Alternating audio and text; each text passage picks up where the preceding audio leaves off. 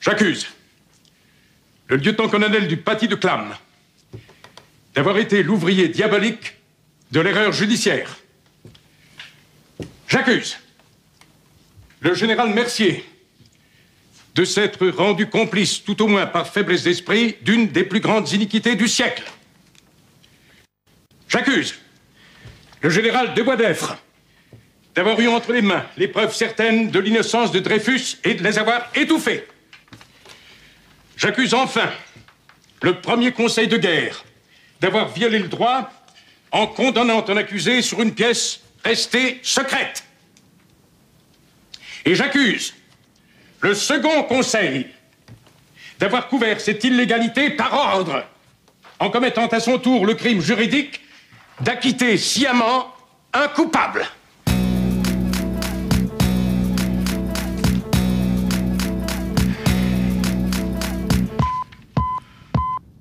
Here is the new Berlin.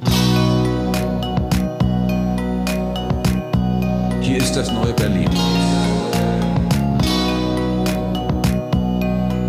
Aquí está el nuevo Berlín. Voici la nouvelle Berlin.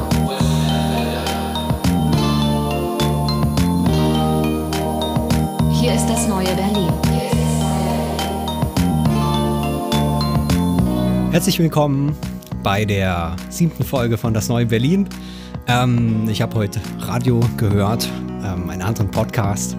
Ähm, da ging es um Karl Marx. Du hörst andere Podcasts? Ja, äh, ja ab und zu, äh, wenn, wenn ich dann alle Das Neue Berlin-Folgen durchgehört habe, dann. Äh, Ich höre immer nur unseren Podcast. Mal, ja, immer an Dauerschleife, ne, so jeden Tag alle, die, die paar Folgen, die jetzt online sind, mal durchballern. Äh, nee, ähm, ich habe, genau, da ging es um, um Karl Marx, der hat äh, an dem Tag, an dem wir heute aufnehmen, von diesem Tag aus gesehen, übermorgen ähm, Geburtstag, 200. Äh, 200. Geburtstag. Herzlichen Glückwunsch, Karl Marx, äh, schon mal am Voraus. Ähm, ja, was hat das mit der Sendung heute zu tun? Äh, in der Sendung haben sie unter anderem darüber gesprochen, wie Karl Marx dann äh, ja eigentlich, ne, man hat immer so äh, die Vorstellung, dass der so der, der die große Antifigur war, ne, der dann gegen ge- dass das ganze System dort zumindest in seinen, in seinen Schriften dann umgeworfen hat. Und dann haben die so erklärt, ja, aber eigentlich war der ja am Zentrum dieser neu entstehenden bürgerli bürgerlichen Öffentlichkeit, ne? Ähm, bei der Rheinischen Post, wo er dann geschrieben hat, ähm, oder wo er dann äh, Chefredakteur war. Rheinische Zeitung, Oder oder? Rheinische Zeitung, so hieß sie genau. Ähm, äh, da wurde nochmal gesagt, das war eine richtig große Zeitung. Das war sowas wie, wie die FAZ heute oder. Also heute nicht mehr. Äh, das haben sie auch nochmal gesagt, dass die Zeitungen eigentlich zu der Zeit viel, viel wichtiger waren als, als heute, weil sie eben, äh, außer diesen Zeitungen gab es nichts. Und Karl Marx eigentlich, ne, das, das wird dann oft unterschlagen, war im Zentrum dieser neuen bürgerlichen Öffentlichkeit, die da mit der Kraft der Kritik, ähm, er konnte dann ja seine ganzen Artikel schreiben über die ähm, über die Winzer, ähm, ähm, die Not der Winzer und so, so ein paar, paar klassische Artikel gibt's da, ähm, wo er sich das eben äh, angeguckt hat. Und dann mit Hilfe dieser Kritik als diesem großen Instrument äh, der bürgerlichen Öffentlichkeit ähm, ähm, Fortschritt äh, in, diese, in diese Gesellschaft zu bringen. Sozialen Fortschritt natürlich äh, über allem. Ähm, in dieser, in, im, quasi im Zentrum dieser bürgerli bürgerlichen Öffentlichkeit stand äh, Marx und war dort eben äh, als, als Chefredakteur eine, eine ganz, ganz wichtige Figur. Aber hat er nicht dann auch irgendwann ähm, Berufsverbot oder was ähnliches bekommen? Ja, er hat, er hat, er hat von Anfang an, als er diese kritischen Artikel geschrieben hat, äh, wurde er überwacht und äh, genau musste dann, äh, ich weiß gar nicht mehr wann, in den 40er Jahren oder sowas. Ähm, kommen, ja. äh, genau, erst nach Paris und dann und dann später nach London, genau. Ja. Ähm, also damals äh, haben diese Kritiker noch äh, hatte man noch äh, ähm, äh, Angst vor denen und, und Stimmt. musste noch sagen, Vor der okay, Feder. Die, die genau vor Angst vor der Feder und vor den vor der Druckerpresse. ähm, und da mussten dann die Mächtigen auch schon mal sagen, du ähm, musst jetzt verschwinden aus aus Deutschland. Stimmt, ja. Ähm, und äh, ja, warum, warum erzählen wir das? Oder Ja, warum erzähle ich das? Ähm, zu unserem heutigen wir, Sendungsthema. Genau, heute über äh, das Intellektuelle oder die Intellektuellen ähm, äh, sprechen wollen ähm, und wie sich das geändert hat und was so die Probleme heute damit sind. Ja, irgendwie ist Marx ja so ein äh, intellektueller, wie sagt man so schön, äh, avant le lettre oder so, bevor es das Wort gab quasi. Man hat da noch gar nicht von Intellektuellen gesprochen. Und Marx ist natürlich auch ein bisschen mehr als ein Intellektueller vielleicht. Also er ist auch ein, eine äh, geistesgeschichtliche Größe, ähm, die vielleicht noch ein bisschen darüber hinausgeht. Äh, nichtsdestotrotz, ähm, ja, der Intellektuelle irgendwie als ein Typus, äh, als eine Figur, eine, eine Sozialfigur oder so. Also eine, eine Kraft, Als würde eine ich fast Kraft. sagen. Als eine Kraft eben, deswegen fand ich das so interessant, dieser, dieser Öffentlichkeit. ja, Ähm, also einer politischen Öffentlichkeit, einer bürgerlichen Öffentlichkeit, in der ähm, ja, Kritik, Kritik an den, an den äh, Zuständen geübt wird. Und die Kraft eben äh, auch dieses Gedankens äh, und dieses Intellektuellen dann verändert werden können. Genau, so die mächtige Stimme, äh, vor der tatsächlich auch die Mächtigen vielleicht im Zweifelsfall auch erzittern äh, noch können. Genau. Aber wir haben äh, natürlich auch gerade noch drüber gesprochen gehabt, wo kommt der Intellektuelle, der Intellektuelle als Begriff eigentlich her? Wo taucht das zum ersten Mal auf? Wo äh, wird zum ersten Mal auch über die Intellektuellen gemeckert? Und das ist ja offenbar, zumindest wenn man jetzt äh, in einschlägige Lexika guckt, so ähm, im, im Kontext dieser äh, Dreyfus, wie, wie spricht man ihn aus? Dreyfus, würde ich sagen. Also ich würde immer noch Dreyfus. ja, es, es gibt eine Schauspielerin, die so heißt, oder? Eine, äh, Richard Holly, Dreyfus, oder? also ein Typ, äh, typ, oder? oder Typ von, von Seinfeld, kann das sein? Heißt er nicht so? Ah, das, das kann auch nochmal was anderes sein, ja. Das, den kenne ich gar nicht.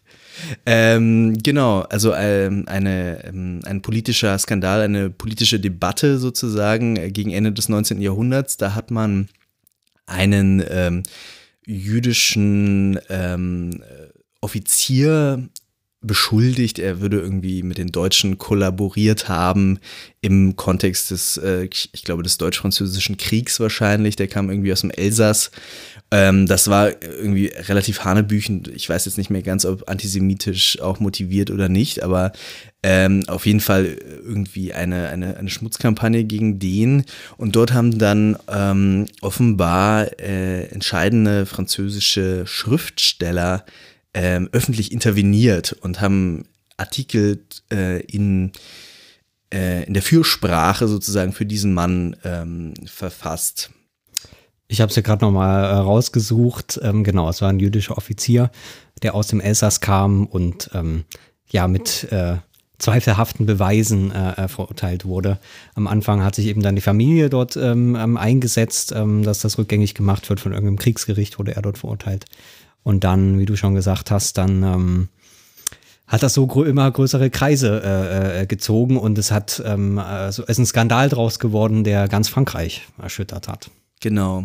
Und ich glaube, äh, ich äh, kenne jetzt natürlich leider die anderen Namen der Schriftsteller nicht, aber natürlich ist äh, Emile Zola der äh, wichtigste und berühmteste Name, der sich dort eingemischt hat. Solar musste, glaube ich, überredet werden. Also der wollte auch am Anfang gar nichts damit zu tun haben. Der meinte, ich bin Schriftsteller, ich, äh, ich äußere mich nicht politisch.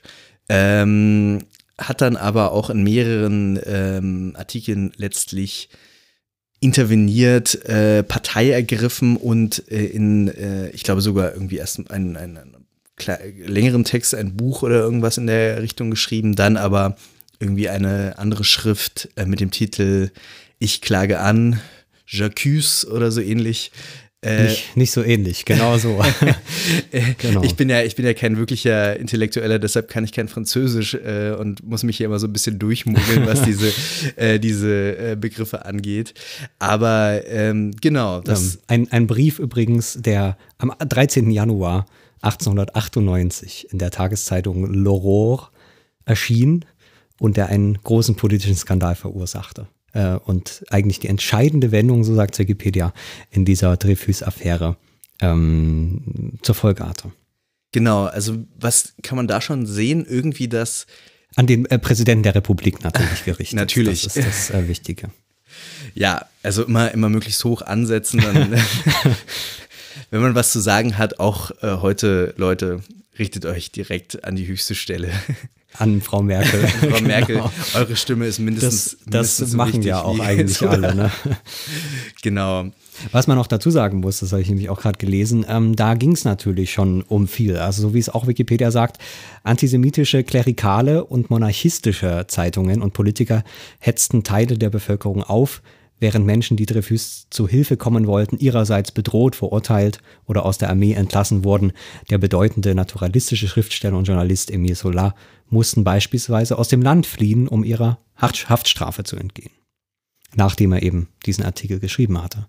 Also da äh, ging es noch um etwas. Ja, tatsächlich. Ich habe ähm, trotzdem gleich gedacht, es ist interessant, dass ähm, das erste Mal, ach ja, das haben wir jetzt noch gar nicht er erläutert, äh, dann taucht dieses, äh, dieser Begriff der Intellektuellen auf und offenbar, ich bin, ich glaube, es ist nicht ganz gesichert, aber äh, äh vermutlich zum ersten Mal im Mund äh, von Gegnern dieses, äh, unter anderem von Solar und äh, seinen äh, Mitstreitern. Also quasi als denunzierender Begriff wird das eingeführt, okay, das sind diese Intellektuellen, die, die schreiben ihre Bücher, die lesen gerne, die, sind, die trinken viel Wein äh, und äh, äußern sich ab und zu zur, zum Weltgeschehen, aber das braucht man nicht ernst zu nehmen. Also äh, ein, ein, äh, ein pejorativer Begriff mhm. sozusagen. Ja. Ähm, das ist ganz interessant, weil eigentlich ähm, heute würde man sagen, ja, tendenziell doch noch irgendwie positiv besetzt. Äh, vielleicht auch inzwischen schon wieder nicht mehr oder so, wer weiß. Aber auf jeden Fall im konservativen, äh, aus dem konservativen Lager quasi herausgeholt und ähm, abwertend verwendet. Auch mhm. so eine lustige Parallele eigentlich zu, oder was heißt lustig, aber eine interessante Parallele zu anderen äh, abwertenden Begriffen, zum Beispiel gay oder queer, die äh, dann von bestimmten Communities aufgegriffen wurden und mhm. positiv angeeignet wurden. Der Vergleich das, hinkt ein bisschen, aber. Ja, aber ich meine, das, das macht ja insofern erstmal Sinn. Ähm, weil viele Gruppen äh, sich erstmal nicht als Gruppe beschreiben müssen. In dem Fall, also so würde ich es jetzt einfach sagen, okay, das waren halt einfach Leute, die sich da auf die Seite von dem Dreyfus gestellt haben und gesagt haben, ähm, das, das geht so nicht, liebe Freunde, ähm, das äh, ent, entspricht nicht den, den, den Regeln eines Rechtsstaates, äh, das ist ungerecht und so weiter und so fort. Und das hat ja eigentlich schon gereicht, ne? das zu tun und Leute, die sich da irgendwie mit dieser Sache verbunden haben oder ge äh, gefühlt ver verbunden gefühlt haben, ähm, haben halt mitgemacht. Ähm, da muss man jetzt erstmal keinen kein Gruppenbegriff äh, erfinden. Deswegen macht das natürlich Sinn, dass das dann eher ein gegnerischer ähm, Akteur ähm, erfindet, äh, um, um da eben einen Feind, äh, um sich ein Feindbild äh, zu machen. Und dann kann man eben, das ist natürlich immer dann die, die äh, intelligenteste Strategie, äh, dieses Feindbild ähm, positiv anwenden. Ja. Stimmt, ja. Also da, wenn das, du hast schon gesagt, also man weiß jetzt im Detail nicht, da kennen, kennen wir uns ja jetzt auch nicht aus, da muss man dann so ein richtiger Historiker sein, der sich da an die Archive begibt. Ähm, äh, die Geschichte reicht uns, glaube ich, um das zu glauben, dass es so war. Äh, auf jeden Fall ist aus diesem Skandal, ähm, das heißt, ähm, also das heißt aus einer aus einem Justizfall, aus, ja. einem, aus einem, aus einem Justiz Skandal, einer falschen Verurteilung, eben einer großen Ungerechtigkeit, die da passiert ist, ähm, aus diesem, äh, aus so einer solidar solidarischen Aktion letzten Endes über Öffentlichkeit. Ne? Deswegen ist auch dieser äh, Jacques ähm, so wichtig, weil, weil er eben äh, ein publizistisches, ähm, es ist halt nicht, dass sich da eine Bande gegründet hat und den, äh, und den äh, aus, dem, aus dem Knast irgendwie äh, rausgeschossen hat oder sowas, ne? Ja. sondern es war ein Schriftsteller, der der äh, einen fulminanten Artikel geschrieben hat. Ähm, das ist eigentlich das, das Besondere daran.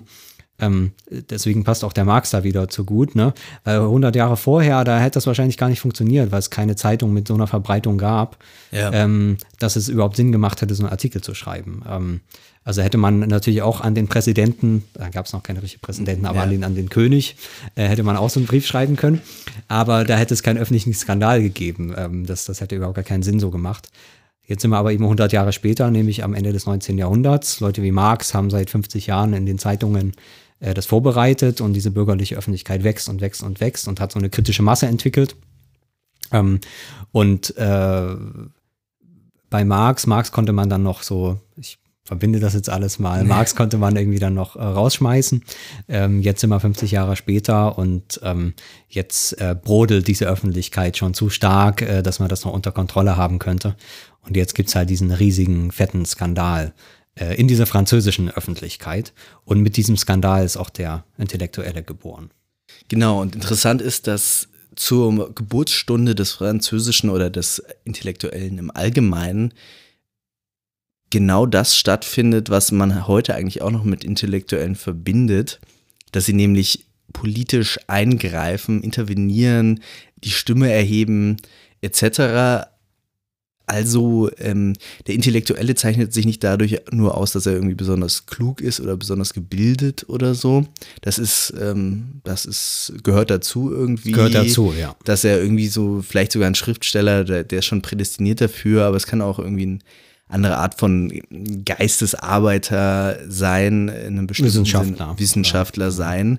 Aber ähm, das reicht nicht äh, historisch gesehen, sondern man muss ja eingreifen, äh, seine Meinung irgendwie zu einem, einem gesellschaftlich relevanten Thema vortragen und man muss dabei natürlich auch so einen ein Gewicht haben, eine Stimme haben, ähm, dass das irgendjemanden interessiert. Also äh, Hm. wenn ich jetzt irgendwie das und das kritisiere oder so, das interessiert natürlich niemanden. Aber wenn das äh, Emil Solar macht, dann ist es natürlich, äh, äh, hat es einen ganz anderen Stellenwert, genau. Ja. Also es naja, es äh, ist, die, ist die Idee der Repräsentation. genau. Zu sagen, es gibt eben diese Schwachen in der Gesellschaft, die, die keine Stimme haben. Und das können ja alle möglichen Gruppen sein. Ne? Ähm, historisch meistens äh, natürlich irgendwie sozial ähm, ähm, ähm, ausgebeutete, ähm, arme, schwache, irgendwie, wie auch immer, ähm, äh, wo dann eben, wie du schon sagst, ne, ein, eine Stimme mit Gewicht, ähm, wie, man, wie man das so schön sagen könnte, ähm, dann sagt, ähm, ähm, kümmert euch darum. Ne? Auch der Dreyfus hätte sich selber nicht helfen können, ne? ähm, der war diesem System ausgeliefert. Aber wenn man ja so eine kritische Masse hat von, von eben gewichtigen Stimmen, die dann äh, eine Medienkampagne machen, würde man heute, heute sagen, ähm, dann kann das schon anders laufen. Das ist der, der Versuch. Und deswegen Repräsentation. Ne? Er, ähm, auch Solar spricht ja nicht für sich, sondern er, er spricht für, für diese Sache. Ich würde sagen, da war natürlich Dreyfus der Anlass erstmal, aber ähm, ähm, dann spricht er eben für, für diese Opfer von, von diesen Ungerechtigkeiten. Ja. Und, und äh, wie gesagt, nicht, nicht für sich selbst, sondern wirklich in dieser Repräsentationsfunktion. Ja. Er, er kämpft für eine Sache. Ähm, Ja. ähm, sicher ist das auch für ihn einträglich auf, auf irgendeine Weise, aber das, darum geht's nicht, sondern es geht um die Sache und, und äh, diese auch diese Sache, äh, unter die er sich da unterordnen muss, ne? Ja. Und ähm, ähm, dann eben diese, diese Anklage, Anklage schreiben. Man könnte vielleicht auch sagen, ich glaube, es ist auch eine Formulierung, die jetzt später noch in anderen ähm, Zitaten bei uns auftaucht, aber äh, dass der Intellektuelle eben für das Allgemeine steht in einem äh, ganz bestimmten Sinne, den man jetzt noch äh, genauer feststellen müsste, das finde ich irgendwie, das hat was, ähm, was Einleuchtendes. Also er redet eben nicht für äh, für, für den Mächtigen, das sowieso nicht. Und er redet auch nicht für irgendwie eine, ein, ein Partikularinteresse in irgendeiner Art und Weise. Er redet jetzt eigentlich auch nicht, idealerweise nicht irgendwie für die Klasse der Bourgeoisie oder was weiß ich, äh, sondern äh, er redet in, in einer bestimmten Form ähm, im Sinne von vielleicht äh, verallgemeinerbaren Werten beispielsweise oder äh, ein man, spätere Intellektuelle hätten vielleicht auch gesagt, äh, so Grundwerten der Moderne, der Aufklärung und dergleichen. Also sozusagen etwas, so, so gemeinsame Grundfesten sozusagen, äh, äh, die, auf die bezieht sich der Intellektuelle. Zumindest in bestimmten Fällen würde ich das schon äh, sagen. Ja, immer, aber eben für diesen Anlass, dass eben diese, diese Werte für eine bestimmte Gruppe nicht gelten. Das ist, Genau. schon, schon immer der Anlass, zu sagen, es gibt diese Werte und wir müssen auch diese Gesellschaft auch auf diese eigenen Werte verpflichten. Ähm, klar, bei, bei, bei Solar ist es dann eben diese, diese Gerechtigkeit, ähm, auch, auch ähm, diese, auch die Verfahrensgerechtigkeit, ne, dass, dass eben die Beweise richtig geprüft werden muss und kein Mensch in diesem System unschuldig verurteilen, äh, verurteilt werden darf. Genau. Ne? Ähm, äh, aber eben immer mit diesem Anlass zu sagen, äh, diese Werte, diese universellen Werte, wie man sie einfach nennen kann, äh, sind ähm, un, unumstritten, dafür kämpfe ich, aber sie werden für diese Person äh, oder für diese Menschengruppe äh, nicht, äh, nicht beachtet. Da, da ist einfach eine Ungerechtigkeit. Ich glaube, darauf geht es meistens, irgendwie läuft es darauf zu, ne? da ist eine große Ungerechtigkeit. Ähm, und äh, wie auch immer, wie auch immer die dann aussieht. Ähm, es kann ja eine, eine Ungerechtigkeit der Verteilung sein, ähm, der, der Behandlung der Rechtlichen Ja. oder eine Ungerechtigkeit der, der Anerkennung, ne, oftmals. Also wenn es um die, den Stimmlosen eine Stimme zu geben, dann geht es ja auch um so Anerkennungsfragen und sowas. Ähm, ja, das ist irgendwie, und, und, und dann, also deswegen finde ich das ganz interessant, dann eben zu sagen, okay, ich bin stellvertretend für die, für diese, für diese Gesamtgesellschaft irgendwie. Ja. Ich, ich mache eine Bühne, auf der ich diese gesamte Gesellschaft, und zwar in Form der, die diese Gesellschaft normalerweise nicht sieht, ne? äh, ähm, auf, aufführt quasi, um dann so ein Bild der Gesellschaft ähm, zu liefern, auf das ich wiederum die, diese Gesellschaft, die ich dann anspreche, wiederum verpflichten kann und sagen Ja. kann, okay, ähm, äh, ähm, hier muss Gerechtigkeit äh, einziehen, hier muss ich was ändern politisch. Genau, also das ist jetzt die Idee, die wir mit dem äh, Intellektuellen äh, verbinden, als er zum ersten Mal historisch auftaucht, zumindest als Begriff. Und ähm, es ist auch, also wir haben auf jeden Fall diese Elemente von einerseits Bezug auf allgemeine, von mir aus Werte oder einfach das Allgemeine vielleicht auch ähm, und andererseits eben den Bezug auf nennen wir es die Marginalisierten oder die, die Ausgeschlossenen oder ähm, Die Stimmlosen Die Stimmlosen. genau. Klingt alles schrecklich, kitschig und romantisch, aber äh, ich glaube, dass das, ähm, das sind Elemente, die auch heute noch in unserer Vorstellung vom Intellektuellen vielleicht so ein bisschen mitschwingen. Was, was ich jetzt als Der Hoffnung Als- vielleicht äh, erstmal. genau, also auf vielleicht- die Intellektuellen. Also äh, gerade erst ähm, gestern, vorgestern äh, bin ich über einen Artikel in der Zeit gestolpert. Ähm, da wurde gefragt, ja, wo sind die ganzen linken Intellektuellen? Die rechten Intellektuellen haben jetzt übernommen. Ne, die streiten jetzt für Volk und Vaterland. äh, und wo sind eigentlich die linken Intellektuellen? Wo, wo, wo, wo, wo stecken die? Ja. Die bräuchten wir doch jetzt mal ganz dringend. Ähm, ich fand das dann interessant, dass, ähm, dass diese, ähm, diese Autorin oder der Autor, ich weiß gar nicht mehr, wer das war, aber äh, nicht drauf gekommen ist, ähm, dass ja irgendwie die ganze Presse ähm, den Rechtsintellektuellen gerne ähm, die, die Schlagzeilen gegeben hat und die Titelaufmacher. Ähm, da hat man einen, einen Rechtsintellektuellen nach dem anderen gerne äh, ähm, hofiert.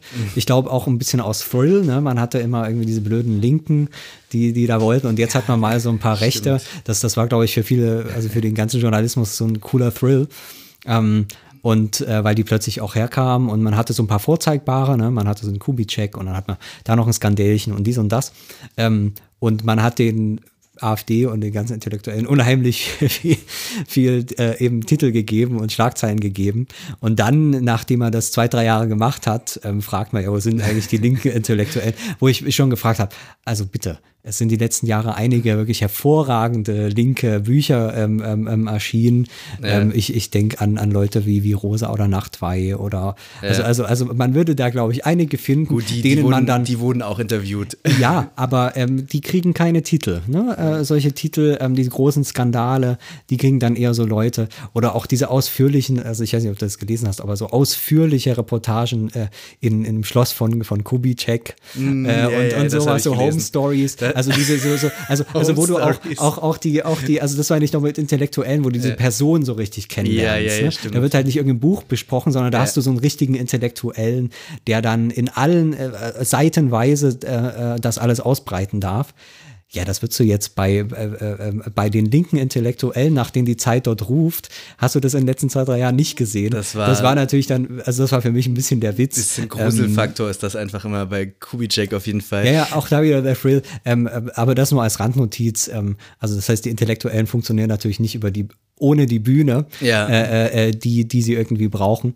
Ähm, ähm, das als kleine Randnotiz für, den, für den deutschen und- Journalismus, der und sich dann wundert, wo die sind. Möglicherweise sind jetzt die, entsprechen jetzt diese ja, rechten Geistesgrößen auch nicht unbedingt dem, was wir jetzt gerade äh, konzipiert haben, glaube ich. Also es Ja, wäre jetzt schwer zu das sagen, ist noch ein anderer das Begriff. machen. Genau, also die, genau. äh, die Intellektuelle, die mir jetzt einfallen würde, die jetzt relativ gut in dieses Bild passt, wäre äh, Caroline Emke, die halt ähm, tatsächlich auch die Marginalisierten ganz besonders im Blick hat. Also Marginalisierte klingt jetzt auch schon so ein bisschen paternalistisch, wie sagt man denn gut? Also sagen wir mal äh, äh, irgendwie auch äh, Zeugenschaft äh, thematisiert hat in ganzen Büchern, ähm, diskriminierende ähm, soziale Institutionen äh, thematisiert hat, ihr eigenes homosexuelles Begehren thematisiert hat sozusagen. Und diese, diese ganzen Ausschlüsse, diese ganze, diese ganze Normativität, diese ganze Brutalität ähm, äh, thematisiert in ihren Büchern. Und ähm,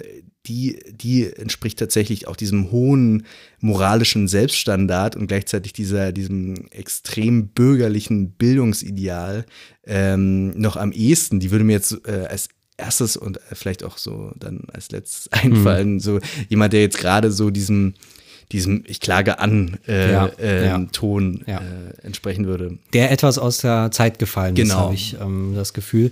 Ähm, aber wie, da kommen wir ja noch äh, dazu. Ähm, jetzt müssen wir überlegen, über den Bo Bogen schlagen. Ähm, wir haben uns eigentlich, ähm, das ist jetzt ähm, die, die große, ähm, die- große Auflösung, haben eigentlich, äh, sind auf das Thema gekommen, ähm, äh, über einen Aufsatz von Kaspar Hirschi im äh, Merkur. Ähm, jetzt muss ich mal gucken, wann das war. Heft 825, Februar 2017, 72. Jahrgang. Und da schreibt äh, Kaspar Hirschi über Eribon, Macron, Bourdieu und Juppé. Die Implikation einer intellektuellen Antipolitik in Frankreich. Das war eigentlich so der, so der Aufhänger. Das heißt, ähm, er macht so die allerletzte seit den 80ern, so eigentlich seit den 90ern, äh, die letzte intellektuellen ähm, Generation. Generation und Generationenwechsel eben von, von, äh, von Bourdieu zu, äh, zu Eribon, der ja natürlich in Deutschland jetzt ein äh, intellektueller Superstar geworden ist, könnte man sagen. Ja. Ähm, und eigentlich fängt das Ganze dann bei ihm an bei, bei Sartre.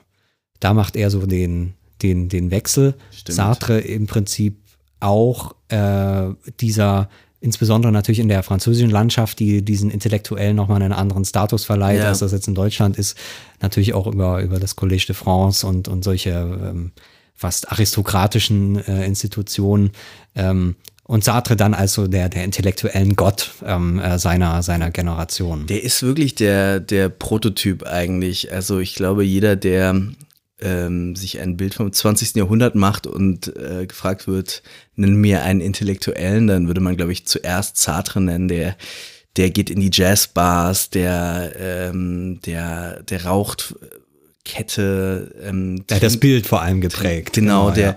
Ja. der, der trank immer schon zum Mittag eine halbe Flasche Wein, äh, nahm Koffeintabletten, trank irgendwie zwei Liter Kaffee vor und nach dieser halben Flasche Wein, rauchte äh, fiktive Zahlen von Zigaretten, ähm, hatte dieses, diese, diese Coolness, dieses, ja, schwarz angezogen, äh, äh, Jazz eben und also diese Verbindung aus Intellektualität, Bildung und gleichzeitig Coolness, ähm, die eigentlich auch nur ein französischer Intellektueller so richtig abziehen konnte. Also wenn wir jetzt an Klar, das ist auch vor allem ein Bild des Franzosen. Genau. irgendwie, Also es sind natürlich auch äh, üble Klischees, aber ich glaube auch immer noch, dass man sich in Frankreich ähm, ja irgendwie noch gelingender diesem Bild entsprechen kann, als in Deutschland das vielleicht je funktioniert hat. Also wenn Ja. wir an den prototypischen deutschen Intellektuellen denken, Teddy Wiesengrund, Adorno, äh, dann, äh, dann sieht man so einen, einen schielenden Typen. Okay, schielen, geschielt haben sie alle, aber irgendwie so, ein, so einen kahlköpfigen ähm, Also mehr ein. Philosoph ähm, Ja. schon, ja, ja. Man darf bei, bei, bei Sartre natürlich nicht vergessen, auch die wilde Ehe mit ähm, Genau, Simone selbstverständlich, Beauvoir. Oder genau. ich weiß gar nicht, ob es eine Ehe war überhaupt. Ich glaube schon, Okay. also zumindest eine, eine sehr äh, Ja. nachhaltige also, Partnerschaft. Genau, genau. Ja. also das hat natürlich auch dieses ganze Bild nochmal auch. Auch äh, dann aber auch dieses extrem Vergeistigte auf eine, auf eine gewisse Weise. Ne? Also eine merkwürdige Kombination. Genau. Ähm, Das war auch die richtige prototypische intellektuellen Ehe, muss man Ja, auch sagen. Also das war ja, äh, Beauvoir war jetzt quasi ein, eine, eine Größe für sich, äh, auch nochmal intellektuell. Das, äh, das geht jetzt auch nicht, glaube ich, für alle Intellektuellen, aber äh, im Grunde genommen ähm, ein, ein, ein Mann, der oder eine, ein, ein Pärchen vielleicht auch, das unser Bild vom Intellektuellen nachhaltig geprägt hat, ähm, der aber gleichzeitig irgendwie auch so inzwischen sowas aus der Zeit gefallenes hat, wenn man an ihn zurückdenkt. Ähm, und der auch bestimmte Eigenschaften hatte, die vielleicht für französische Intellektuelle typischer waren, eben auch Mitglied der kommunistischen Partei, Das, extrem. genau, das, das, das ist nämlich der, der eigentliche Punkt. Also ich will den nochmal ganz stark Okay. machen. Gleichzeitig diese, ähm, ich meine, er war äh, Existenzialist, ne? Also das heißt, ähm, man hat äh, das, auch wofür für Sartre berühmt geworden ist, sind jetzt keine politischen Kampfschriften oder sowas, ne? Sondern Ja. er war wirklich ähm, ein, ein Schriftsteller, ein äh, Philosoph, der, der ja in der, in der Philosophiegeschichte des 20. Jahrhunderts da auch ähm, eine, eine ganz wichtige äh, Ja. Rolle spielt. Ähm, gleichzeitig aber, und, und, und das ist, glaube ich, dann schon, da hat sich auch der, der Begriff des Intellektuellen so ein bisschen verschoben. Heute würde man da eher so jemanden, der, der sich für die Politik nicht so richtig interessiert und so ein abgehobener Intellektueller irgendwie äh, bezeichnen. Das ist bei Sartre eigentlich ganz stark verbunden. Also du sagst, ne, Mitglied der Kommunistischen Partei, Ja. ähm, der war auf den Demonstrationen dabei, eine ganz, ganz wichtige äh, Figur in den politischen Kämpfen.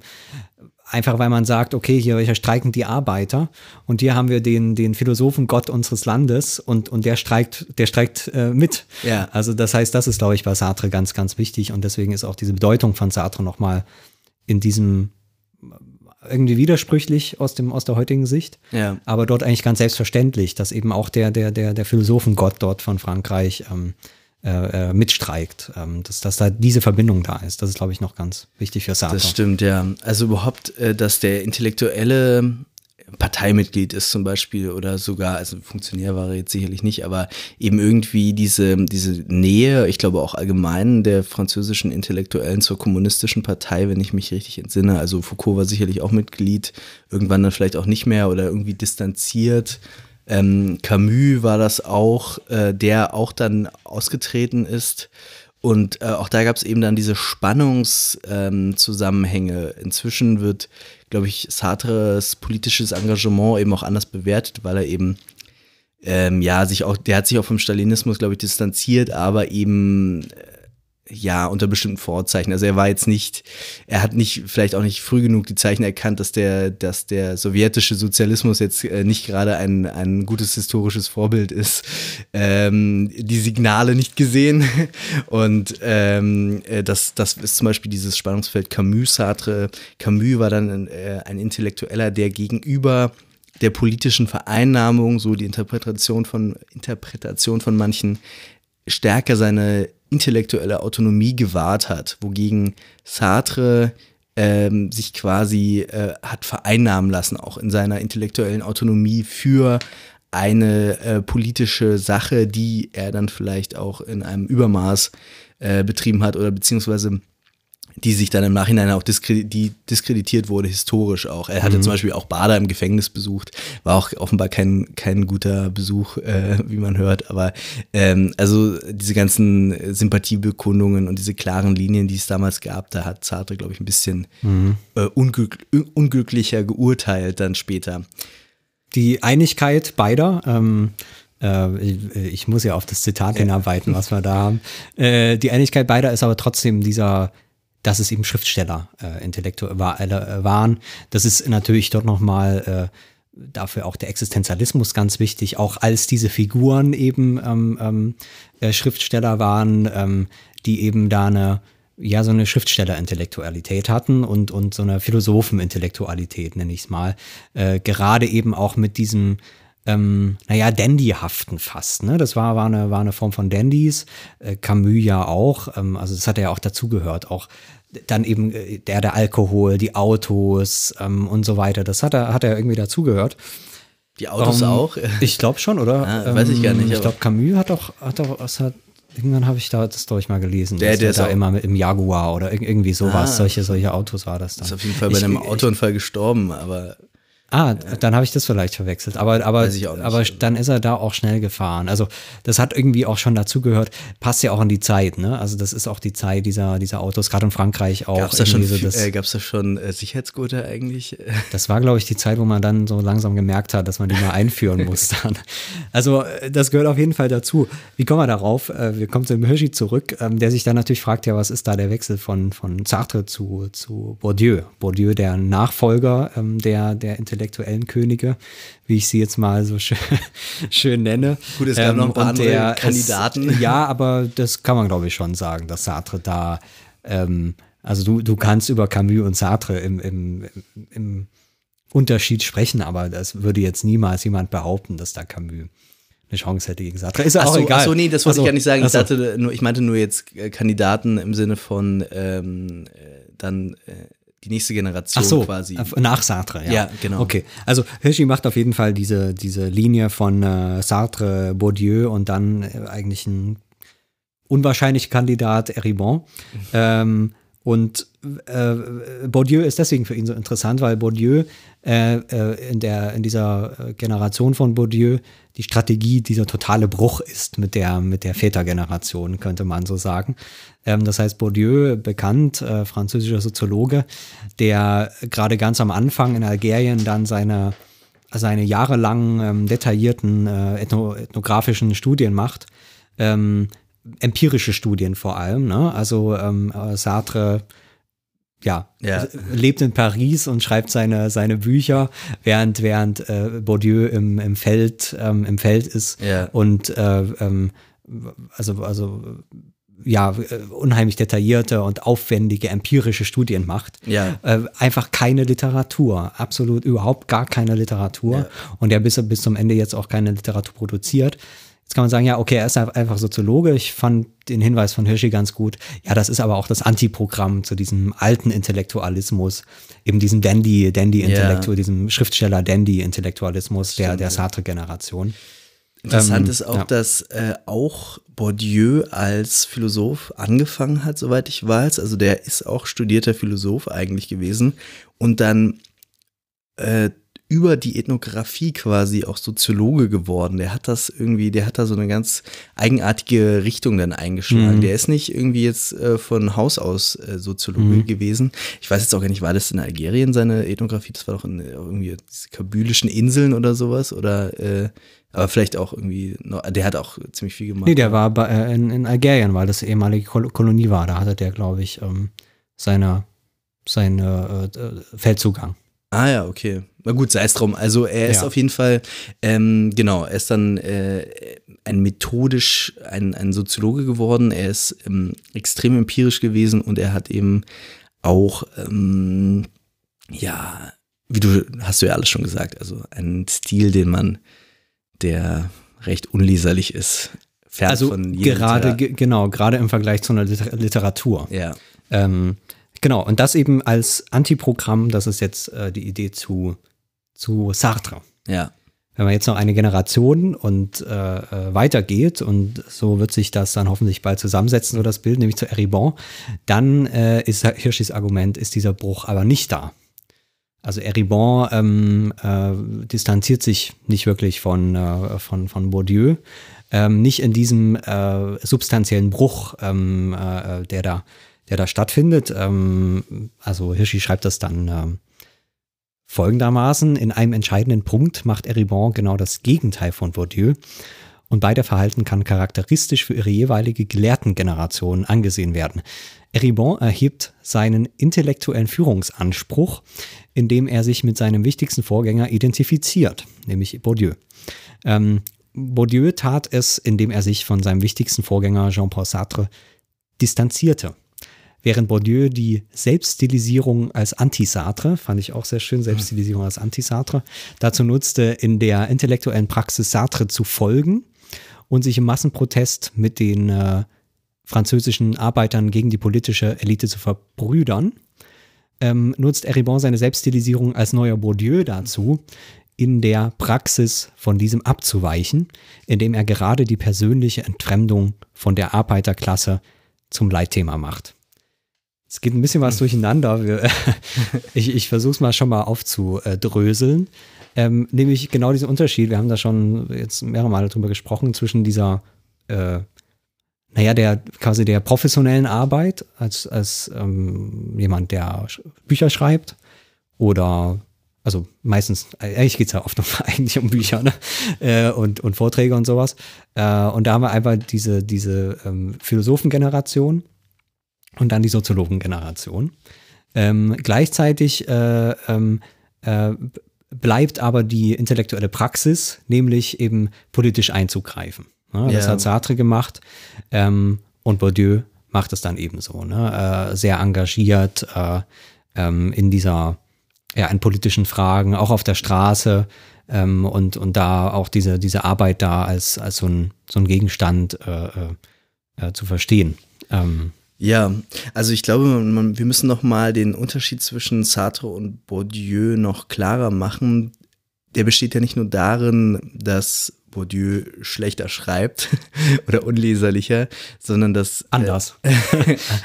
äh, sondern ähm, dass äh, Bourdieu auch über den Intellektuellen soziologisch anfängt nachzudenken. Ja. Also es ist in Frankreich irgendwie auch so gewesen, dass vor allem, ich glaube, diese École Normale Supérieure äh, ganz entscheidend gewesen ist bei der Heraufzucht äh, von so ähm, neuen Intellektuellen. Also wenn man dort gewesen ist, dort wurde man dann auch philosophisch ausgebildet.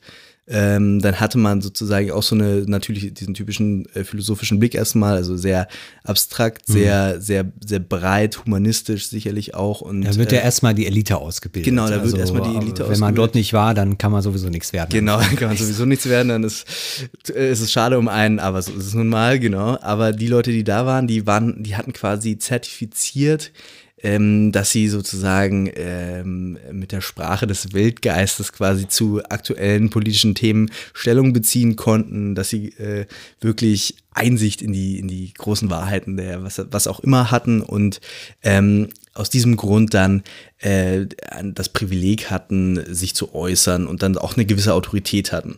Und Bourdieu selber, ich glaube auch seines Zeichen, Zeichens äh, Arbeiterkind sogar, irgendwie auch aus der Provinz, also auch eine ganz unwahrscheinliche Biografie und so.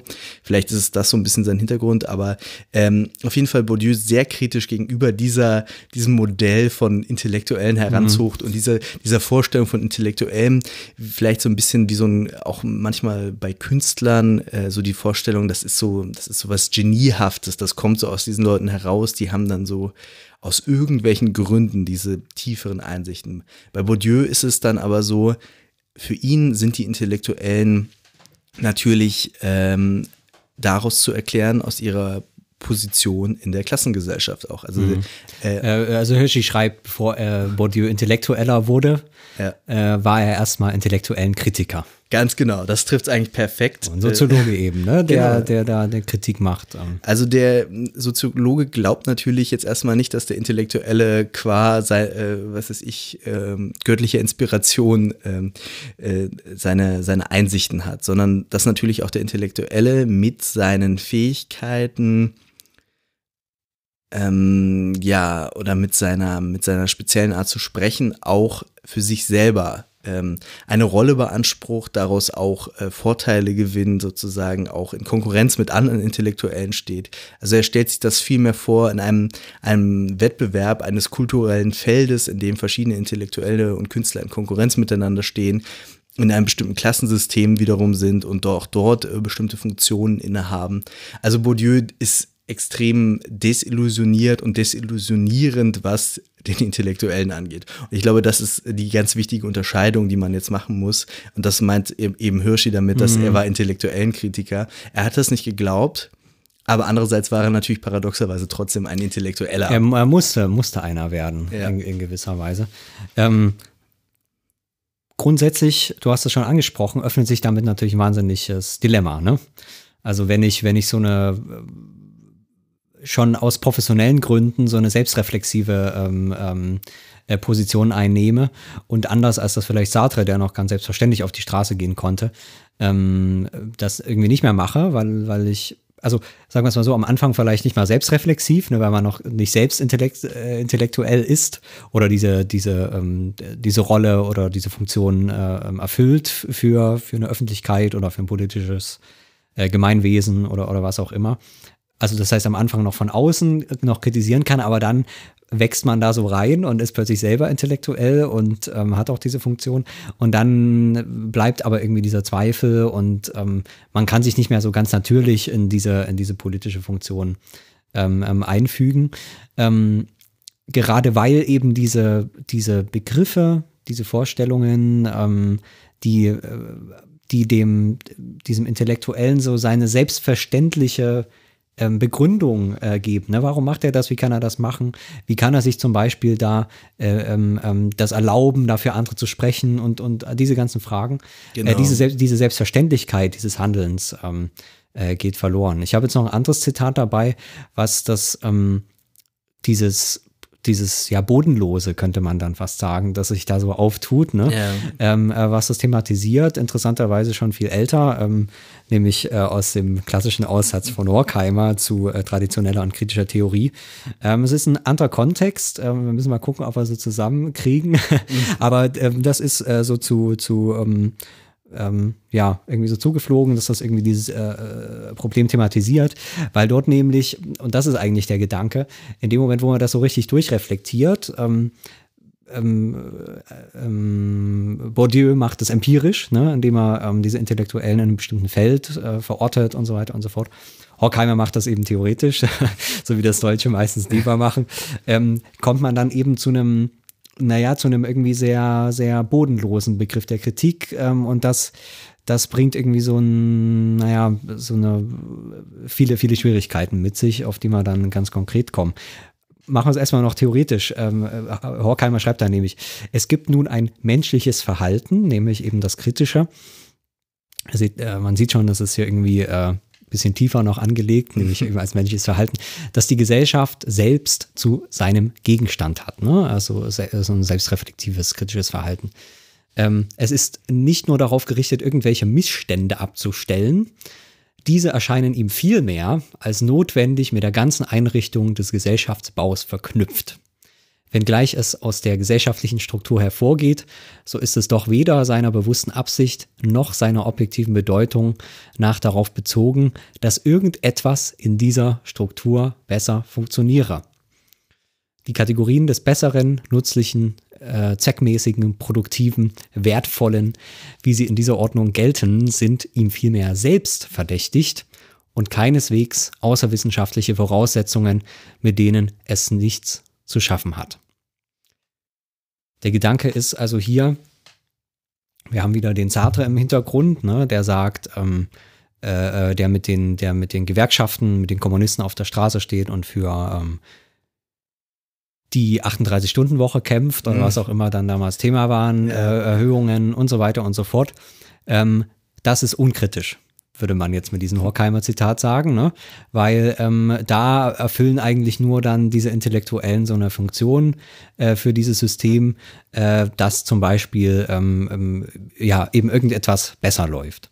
Ähm, äh, dass irgendetwas, äh, ähm, also wir, wir haben es ja, ja nochmal ganz im Wortlaut, ähm, dass eben äh, dieses kritische Verhalten darauf bezogen, nicht darauf bezogen ist, dass irgendetwas besser funktionieren könnte. Und da würde ich sagen, da steckt schon sowas äh, sehr Zersetzendes drin, weil alle, alle Begriffe, an die politisches Handeln ähm, oftmals äh, äh irgendwie gerichtet sein muss, das heißt eben, dass zum Beispiel irgendetwas besser wird. Also, also es ist wirklich einfach die Kategorie des Besseren, ne? dass das ja. Leben von den Menschen einfach irgendwie besser werden muss. Ja. Durch welche politische Maßnahme auch immer. Das ist eben schon ganz verdächtig, äh, wie das hier Horkheimer schreibt, weil das eben schon Teil dieses äh, Systems ist. Und ja. in dem Moment, wo man sich darauf einlässt, auf diese Begriffe, äh, die, die selbst eben Teil dieses, äh, dieses, dieser Gesellschaft sind, dann, äh, dann, komm, dann ist das schon unkritisch. Ja? Also hier ist, hier ist äh, angelegt eben sowas ganz ähm, ja, ja, eine äh, Fundamentalopposition eigentlich auch, oder? Nein, ich würde, ich würde nicht mal sagen, also ich würde schon so eher den Versuch fast wagen zu sagen, dass das schon sich außerhalb der Gesellschaft irgendwie stellt. Ähm, das heißt, sich, sich selbst, also später, das haben wir jetzt nicht mehr da, äh, dass sich, dass diese Trennung von Individuum und Gesellschaft so aufgehoben wird und, und so das Individuum versucht in so einer ähm, naja, so sich so ein externes, ähm, also in, in, so eine Schwingung zu geben mit, mit, mit, mit Individuum und Gesellschaft, sodass das Individuum nicht sagen kann, okay, ich hier, hier bin ich und dort ist die Gesellschaft. Ähm, sondern äh, ähm, diese, also diese Form von, von Externalität, ne, mhm. die dadurch aufgehoben ist, dass es eben die Gesellschaft nicht verändert werden kann, sondern ich das Individuum bin und die mir quasi gegenübersteht. Mhm. Und jetzt ist der Versuch, dieses dieses aufzuheben, diese Ohnmächtigkeit oder so, äh, in, indem man eben diesen Unterschied relativiert und dann äh, ja in diese, in diese externe Position kommt, die nicht mehr bloß Individuum ist, mhm. aber eben auch noch nicht Gesellschaft, weil wenn man dann äh, äh sagen würde, okay, ich bin jetzt schon Gesellschaft, dann würde man wieder Begriffe des Besseren, Nützlicheren haben und so weiter und so fort.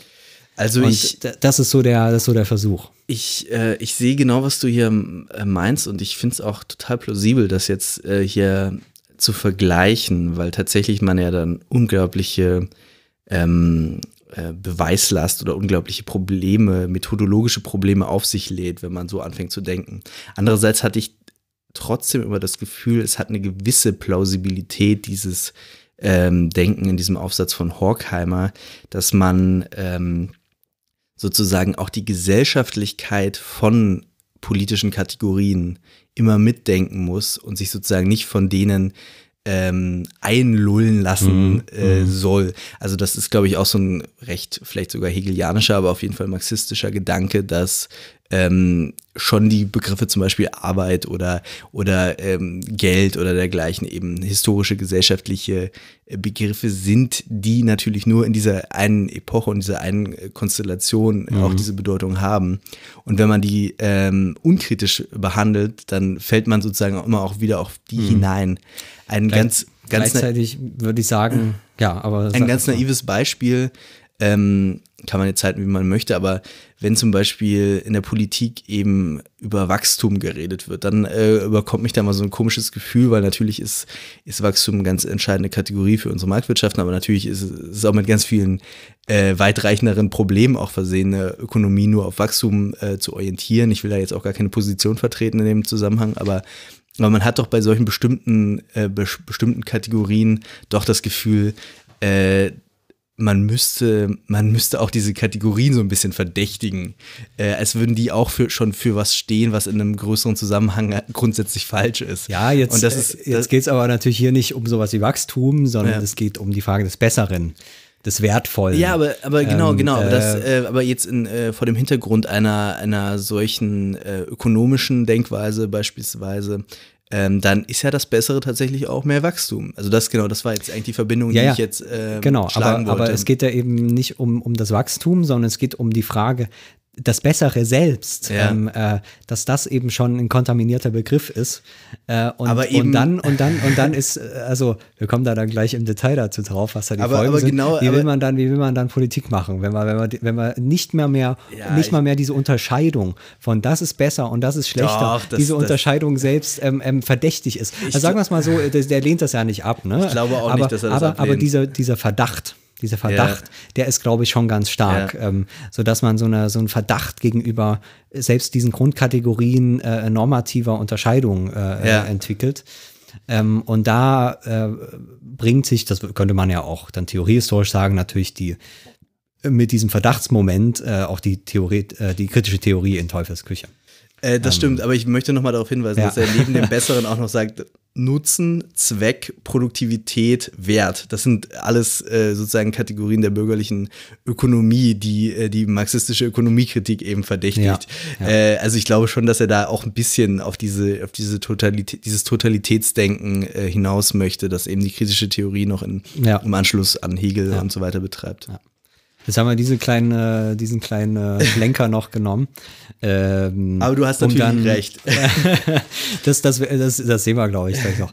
Äh, um dann äh, zu Eribon zu kommen, ähm, der dann ja eine Generation nach ähm, nach Bourdieu ist und eigentlich das alles, was bei Bourdieu schon so anfängt, ausbaden muss.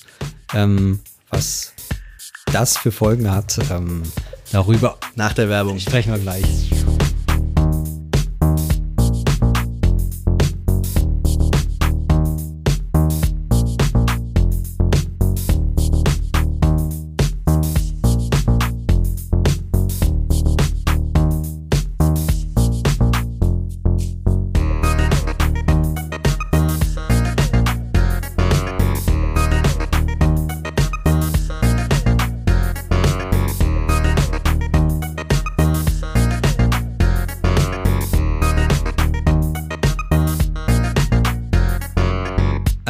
Gerade ähm, darüber gesprochen, das, was sich eigentlich geändert hat äh, von, von Sartre zu Bourdieu, von einer intellektuellen Generation zur nächsten, ist ähm, neues Verhältnis von dem, was man als äh, Wissenschaftler oder als ähm, Denkender, als, als geistige Kraft tut. Ne? Ähm, äh, äh, Sartre Philosophie und, und Literatur, Bourdieu äh, seine empirischen Studien und dann und natürlich auch Philosoph äh, soziologische Theorie, Ja. ähm, soziologische Bücher einfach, sehr gute soziologische Bücher, sehr wichtige soziologische Bücher, aber eigentlich das Gegenprogramm zu, ähm, zu, zu eben dem, diesem Sartre, ne? Bourdieu als Anti-Sartre.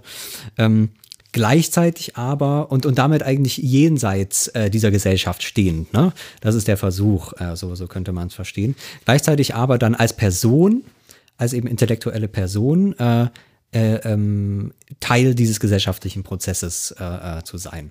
Ja. Ähm, und eben einzugreifen in die Politik, indem man sich eben solidarisiert und äh, zu den Streiks dort äh, äh, mitgeht und dort spricht und eben seine, seine, seine geistige Kraft, die eben nochmal eine andere, vielleicht symbolische Macht auch ist äh, in, diesem, in dieser Öffentlichkeit, diese symbolische Macht nochmal in den Dienst dann des politischen Kampfes auch, auch zu stellen. Ähm, und das äh, ähm, äh, vereint dann irgendwie doch auch, auch, auch, auch Sartre und Bourdieu. Gleichzeitig hatten wir gesagt, ähm, dass Bourdieu aber nicht mehr so eine äh, angenehme schriftstellerische Tätigkeit hat, die nicht so wirklich kollidiert mit dem, äh, was, was er politisch tut, Ja. sondern angefangen hat als intellektuellen Kritiker und ähm, äh, ja auch als jemand, der äh, sich auch, ähm, also, also Sartre, der hat nicht über, über soziale Probleme geschrieben oder sowas. Das war, das war überhaupt gar nicht seine, seine Frage. Ne? Er war jetzt kein politischer Schriftsteller. Ne? Das, das, ähm, Würde ich jetzt mal das, vermuten, zumindest. Genau, also nach allem, was ich, was ich kenne, Ja. ähm, der war, hat halt philosophische Probleme vor Ja. allem abgehandelt äh, und zum Teil auch wirklich nicht so einfach zu lesen, also nicht mal so ein Pop- Pop-Philosoph oder Ja. so, sondern das war schon, also ich habe nicht alles gelesen, ich habe natürlich so die Romane äh, gelesen, diese äh, Shows, äh, irgendwie sowas, die, die Wörter heißt das, hieß das, ne, ja. Mm. Kann sein, und der Ekel und so, das ist Genau, ganz berühmt, genau, ja. klar. Äh, und dann habe ich nochmal reingeguckt in diesen, äh, der Existenzialismus ist ein Humanismus. ist Humanismus, Ja. genau. Und das fand ich zum Beispiel schon ziemlich schwierig zu lesen. Es war Ja. kein, kein, kein einfacher Text. Ähm, ähm, vielleicht hat es mich auch nicht so gepackt, dass ich es dann wirklich durchgelesen hätte. Aber auf jeden Fall irgendwie nichts, wo man jetzt irgendwie sich mit der Gesellschaft wirklich auseinandersetzen würde, als, als eine politische Realität. Genau, So, und das nicht in einem genau. äh, philosophischen Sinne oder so. So, ja. und das ist natürlich bei, bei, bei Bourdieu ganz anders, ne? Äh, Und zwar das absolute Gegenmodell, ne? Also gerade mit dem, mit dem, mit der Vorstellung des Habitus Ja. äh, ähm, äh, hat er ja oder entwickelt er eine Vorstellung, was sich gerade irgendwie diese Verbundenheit, dann dieses ganz Alltäglichen, alles, was man im Prinzip erlebt den gesamten Tag, jede Körperbewegung, also die pure Realität ähm, Ist sozial. Äh, ist sozial, genau. Ja. Und, und da und da äh, und, und das ist dann eigentlich seine Arbeit ähm, und da, da eine Kritik einzuführen, sodass er da ähm, äh, dann in so einen Rollenkonflikt kommt. Das ist jetzt, ähm, das ist jetzt der Gedanke, Gedanke von Hirschi. Ne? Er kann das eben nicht mehr so elegant trennen, wie das, ähm, wie das, äh, wie das Sartre noch konnte, sondern ähm, er, ja, er, er ist da jetzt, ähm, also er muss, er muss jetzt gucken, wie, wie ist seine, seine Rolle als so ein Sozialwissenschaftler äh, und seine Rolle als engagierter ähm, Intellektueller, Ja. wie, wie, wie, wie passt das so zusammen? Ähm, und das fand ich ganz interessant, diese, äh, dieses Urteil von Hirschi. Wir, wir lesen es gleich, ähm, dass das äh, überhaupt gar nicht gut funktioniert hat. Ähm, er hat hier das, ähm, das Beispiel ähm, von äh, äh, Bourdieus Rede an der äh, Pariser Gare de Lyon im Dezember 1995. Ähm, da war auch irgendein Protest, wie das in Frankreich immer mal so ist. Ähm, und, und da ist das Problem, dass er, dass dieses große soziale äh, ähm, Unglück, was dann, was dann eben in den 90ern schon, schon stattgefunden hat, ne, mit äh, äh, ja, so einem, einem- also nach den, nach den fordistischen, äh, ähm, relativ guten Jahren, auch den guten Jahren der Gewerkschaften, äh, dann sich so ein neues internationales System äh, herausschälte, ähm, dass das eben natürlich immer ein, auch ein wissenschaftlich gestütztes ist. Ne? Du brauchst eben viele Soziologen, du brauchst viele verschiedene Wissenschaftler, um das System aufzubauen. Ja. So, und jetzt ist er eben kein Schriftsteller, der das alles schön auseinandernehmen kann, sondern er ist äh, selber, selber so ein Typ. Jetzt schreibt er auf jeden Fall. Ähm, und das ist jetzt ein Zitat aus Bourdieus Rede. Ich glaube, gegen die nationale und internationale Technokratie kann man nur wirksam vorgehen, indem man sie auf ihrem Lieblingsgebiet, nämlich der Wissenschaft und insbesondere der Wirtschaftswissenschaft, schlägt und dem abstrakten und verstümmelten Wissen, auf das sie sich beruft, ein Wissen entgegengesetzt, entgegensetzt, das den Menschen und den Wirklichkeiten, mit denen sie konfrontiert sind, mehr Achtung entgegenbringt. Jetzt schreibt Hirschi, ähm, die Wissenschaft erscheint hier in zwei Varianten, als Gift und als Medizin, wobei Bourdieu mit populistischen Kontrastierungen arbeitete. Was gute Wissenschaft ausmacht, schien hier zugleich eine moralische und epistemische Frage zu sein. Ja. Ähm, also das heißt, ähm, Bourdieu, äh, wie gesagt, man muss im Hinterkopf behalten, er ist ja selber einer von denen, von, von, von diesen Wissenschaftlern. Äh, und ja, muss jetzt, eben wie er das schreibt, so verschiedene Formen von Wissenschaft da äh, äh, herbeikonstruieren ne? und, und sagt, okay, es gibt diese böse Wissenschaft, ähm, also mit, mit ganz uralten, ne? so, so Plattenbegriffen, ne? das Abstrakte, ähm, also wie das vor 100 Jahren schon irgendwie so in der Lebensphilosophie äh, äh, thematisiert wurde, ne, abstrakt verstümmeltes Wissen, was mit dem Leben nichts zu tun hat und sowas, Ja. was überhaupt gar keine wissenschaftlichen Argumente sein können.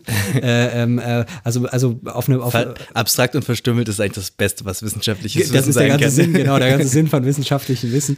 Ähm, aber ähm, weil er eben diese, in dieser, in dieser Rollentrennung ist, muss er, um, um trotzdem noch irgendwie äh, selbst in seinem Weltbild jetzt existieren zu können als Wissenschaftler, muss er aber ein Wissenschaftler sein, der eben nicht das abstrakte und nicht das verstümmelte Wissen Ja. äh, äh, äh, bringt, sondern dieses, wie er das schreibt, ähm, dass sich eben den Menschen und den Wirklichkeiten mal, mal wieder, wieder wirklich widmet. Ähm, es geht dann Äh, ja. Ich wollte noch kurz äh, zwei Gedanken sagen. Einer, einerseits ähm, diese, diese Situation von Gift und Gegengift, die hat man ja, oder von Gift und Mhm. Medizin, die hat man ja jetzt, glaube ich, auch bei Horkheimer gehabt, genauso, oder?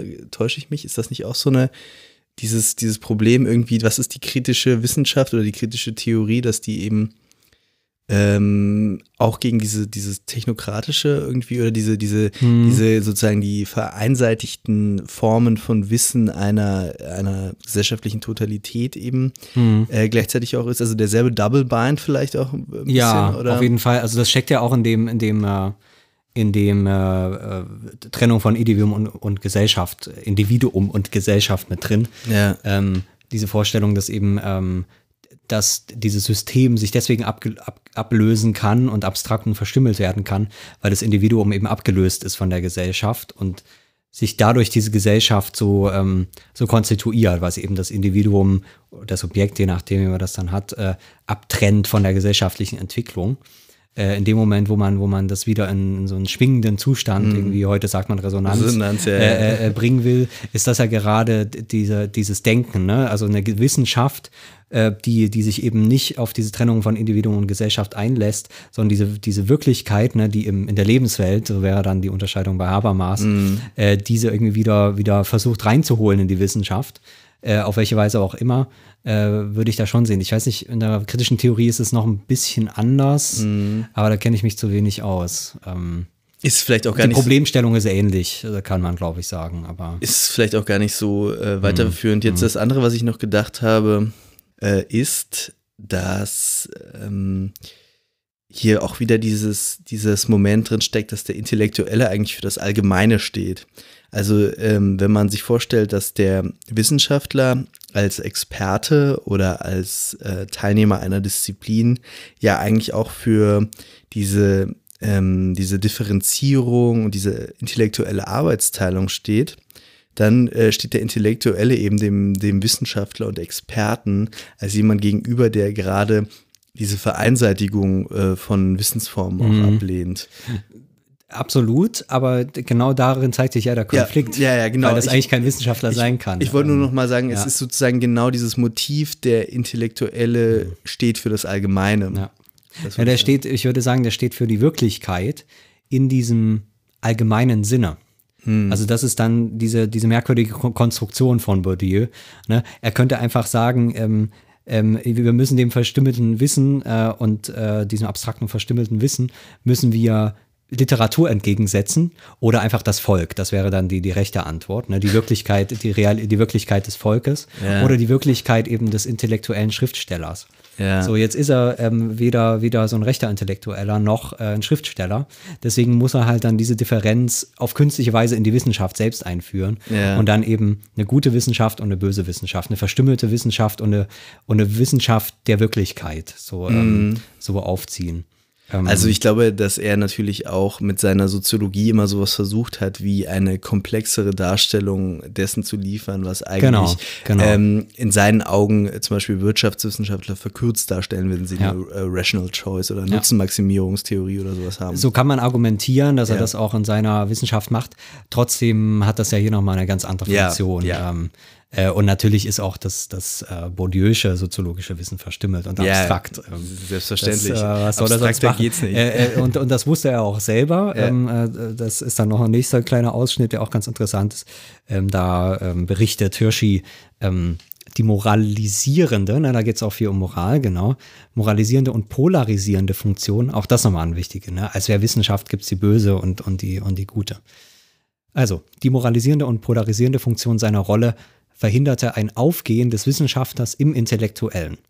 Bourdieu war in stärkerem Ausmaß als Schriftsteller-Intellektuelle, ähm, wie vor ihm Sartre, zur Rollentrennung gezwungen. Ähm, und er hat hier noch ein Beispiel. Es hatte eine gewisse Logik, dass er Anfang 1996 in der berüchtigten Fernsehsendung Arrêt sur Image seine politische Einmischung nicht mit seinen wissenschaftlichen Armutsstudien rechtfertigte, sondern mit dem Rollenvorbild Solars beziehungsweise seiner feldtheoretischen Begründung von Solars Intervention. Ähm, die Sendung kann ich sehr empfehlen, kann man mal reingucken. ähm, ist, ist eine sehr interessante Sendung. Kriegt man da was mit? Ähm, also versteht man da was? Oder Ja, also wenn man Französisch kann, kann man es gucken. Ansonsten, wenn man nicht so gut kann, gibt es inzwischen ja Untertitel, die man sich übersetzen lassen kann. Ah ja, klasse. Da kriegt man zumindest so ein bisschen was mit. Ähm, ist tatsächlich äh, eine Sendung, wie ich sie heute auch wieder angucken äh, äh, würde. Ähm, da sind quasi einfach Fernsehredakteure, die zusammen dann mit irgendwelchen Kritikern dort im Studio sitzen und über das Fernsehprogramm sprechen. Ganz schön Ähm, Meta. äh, äh, absolut Meta. Also äh, genauso, genauso wie es sein muss. Der Deutschlandfunk macht das jetzt auch wieder. Ne? Ja. Äh, einfach jeden Tag so eine Mediensendung, wo die Leute anrufen können und mal über den Deutschlandfunk äh, äh, reden können. Ja. Ähm, also sie haben dann auch in dem, also halt so eine 90er-Jahre-Sendung in dem Studio überall so Fernseher, die dann so stehen. Und dann, wenn, Ja, da wenn, wenn dann einer, genau, wenn dann einer spricht, dann sieht man gleichzeitig den Fernseher, in dem das Live-Bild übertragen wird. Man sieht quasi die Aufnahme so, so richtig schöne äh, Baudrillage, äh, Spiegelungen und äh, äh, sowas dort im Studio. Und aber auch sehr schön, weil man hat wirklich diese ähm, überzeugten ähm, äh, Redakteure, die dann dort das Programm machen. Da geht es in dem Fall um die Berichterstattung in dieser Sendung, Berichterstattung über einen äh, Streik, Ja. an dem auch Bourdieu mit, mit, mit teilgenommen hatte. Und er äh, äußert sich jetzt in dieser Sendung über die Berichterstattung, die diese Fernsehen von diesem Streik äh, ähm, geliefert hat und muss und bettelt sich dort äh, auf eine gewisse Weise mit den Redakteuren, die sich natürlich rechtfertigen dafür. Äh, und dann kritisiert er das alles, kritisiert das alles. Und dann sagt der Redakteur so, ja, aber ähm, wir sind ja in der Realität hier, wir haben hier so eine ähm, Umfrage, Straßenumfrage gemacht und dann Film ab und dann kommt halt diese Straßenumfrage und dann sagen Leute, dann werden die Leute auf der Straße noch gefragt, ja, wie hat das Fernsehen überhaupt berichtet? Und dann guckt sich Bourdieu das dann an und sagt, naja, naja, naja, das ist ja auch alles zusammengeschnitten und, und dies und das und so. So geht das dann, diese Sendung. Also es ähm, ist, ist ganz nett, kann man sich durchaus angucken. Gutes Programm, ähm, sollte man auch im deutschen Fernsehen mal machen, jeden Tag. Oder einmal die Woche reicht vielleicht. ähm, so mal Fernseh, Fern, äh, Fernsehen über Fernsehen. Ja. Und dann aber auch solche Leute wie Bourdieu einladen. Naja, auf jeden Fall. Und das fand ich wirklich äh, den interessanten Hinweis. Ähm, dann geht es um, um, um, ja, um, um Fragen sozialer Gerechtigkeit, um Fragen von Ungleichheit, um, um wirklich die soziale Frage, ähm, äh, über die sich Bour- Bourdieu jahrzehntelang ähm, sein, sein wissenschaftliches Leben gewidmet hat. Ja. Und so wie das Hirschi hier darstellt, ähm, kann er aber all sein Wissen als Wissenschaftler dafür nicht verwenden, argumentativ und als, als Rolle, sondern macht dann, da- das ist eigentlich das Verrückte, macht dann so eine Meta, so eine Meta-Interpretation seiner Rolle jetzt. Ähm, das heißt, er kann nicht sagen, ja, ich habe mich damit beschäftigt und deswegen sitze ich verdammt noch mal hier, weil das so und so und so und so aussieht in dieser Gesellschaft und ich kann dafür stehen für diese Aussage, weil das habe ich jetzt 20 Jahre lang gemacht. Sondern er schreibt jetzt eben, äh, er rechtfertigt das mit ähm, dem Rollenvorbild Solars und äh, seiner feldtheoretischen Begründung äh, von Solars Intervention. Also er, er hat eher noch so eine soziologische Metatheorie, wo er sich selbst so interpretiert, wie in seiner Theorie Solar vorkommt. Das ist also so ein, so ein ganz merkwürdiger, kruder, ähm, kruder Schritt, wo, kann man sich jetzt streiten, aber Hirschi das eben so interpretiert, dass, dass, dass, äh, dass, dass Bourdieu nicht in der Lage ist, eben äh, gleichzeitig Wissenschaftler und Intellektueller zu sein. Bringt das nicht zusammen. Ja, das ist interessant. Ich verstehe es zwar immer noch nicht so ganz, wieso er das nicht kann. Also, so what? Wieso kann er nicht, äh, ist das, ist das sozusagen, äh, ist das Rollenrepertoire so eng vorgegeben, dass er da nicht switchen kann oder ist, entspricht das jetzt, äh, entspringt das jetzt irgendwie seiner eigenen Ethik äh, nochmal? Ich habe das jetzt, Hm. gerade den Zusammenhang verstehe ich jetzt Ja. doch wieder nicht. Ja, also man, äh, man kann sich da, glaube ich, sehr streiten, ähm, ähm, ob er das gar nicht konnte. Das ist jetzt halt die Argumentation, Ja. äh, Argumentation von Hirschi. Das ist zumindest eine sehr Ähm, schöne, schöne äh, Linie, genau, genau. hier Es, zieht, ja. es, es, es passt, glaube ich, ganz gut zusammen.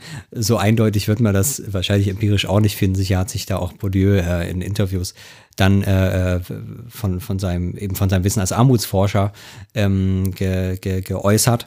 Äh, trotzdem steckt, glaube ich, also das kann man schon sagen, trotzdem steckt dieser Rollenkonflikt drin.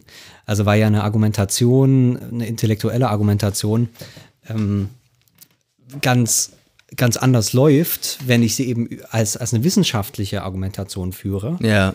Ähm, weil ich dann, wir denken nochmal an, an Adorno und so weiter, natürlich, natürlich irgendwie über utilitar, utilitar, utilitaristische Fragen urteilen muss und sagen muss, okay, wenn wir äh, äh, diese und jene Ungleichheit zulassen, dann äh, wird das die Gesellschaft insgesamt, äh, äh, also, also sowohl diese Bevölkerungsgruppen, äh, Leben, Lebensjahre kosten, Leben kosten vielleicht, wenn man bestimmte Kürzungen im Gesundheitssystem macht, äh, wird das äh, oder, oder in einem ganz abstrakten Sinne einfach das Leben verschlechtern. Ja. Oder man argumente, argumentiert, ja, dann wird die Krimi- Kriminalität ansteigen äh, und dann, dann ist es nicht nur eine kleine Bevölkerungsgruppe, die vielleicht arm und vergessen ist, äh, sondern dann wird es diese gesamte Gesellschaft äh, runterziehen.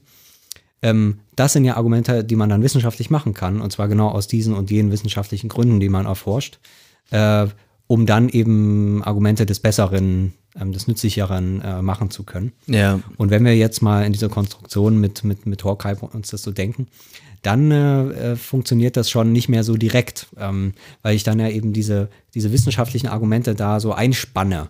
Und damit dann auch ganz schnell natürlich eben, ne, wir erinnern uns, diese Begriffe sind verdächtig, Ja. sind deswegen verdächtig, so wie das, so wie das Bourdieu auch sagt, weil es eben dann die Begriffe der Ökonomen sind, äh, die Ja. Begriffe der Technokratie.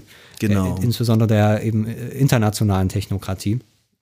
Ähm, und ich, ich komme nicht umher, äh, das sind eben dann immer die Begriffe auch der Wissenschaft. Ja. Ich komme da nicht drum rum, äh, ähm, mich verdächtig zu machen, äh, in dem Moment, wo ich, wo ich als Wissenschaftler spreche, äh, dass ich eben dann Teil dieser Technokratie bin. Ja. Ähm, ähm, und das ist, glaube ich, ähm, das steckt drin. Also das Ja. finde ich auch ein sehr Okay, das, überzeugendes das leuchtet Argument. mir dann doch ein, ja, du hast recht. Ja. Ja. Also das heißt jetzt nicht, dass, dass das so vollkommen getrennt ist, ne? aber diese, dieser Konflikt, ähm, der kaum sinnvoll auflösbar ist, ähm, der, der, der ist da, glaube ich, äh, glaube ich, schon da. Ähm, Das ist natürlich jetzt, oder das wäre jetzt wahrscheinlich die Anschlussfrage, wahrscheinlich möchtest du vorher noch den Absatz zu Ende lesen. Aber die Anschlussfrage wäre natürlich, was ist dann eigentlich jetzt das, was wir uns vom Intellektuellen wünschen, was er tut? Ähm, soll, er, soll er sich denn eigentlich zu uti utilitaristischen Fragen ähm, der Tagespolitik äußern? Ist das eigentlich sein interessanter Beitrag? Können das nicht eigentlich ähm, ähm, Expertenpolitiker viel besser? Äh, und wenn das nicht seine Aufgabe ist, was wäre sie dann und äh, hat er überhaupt noch eine Berechtigung ähm, in unserer gegenwärtigen Gesellschaftsform?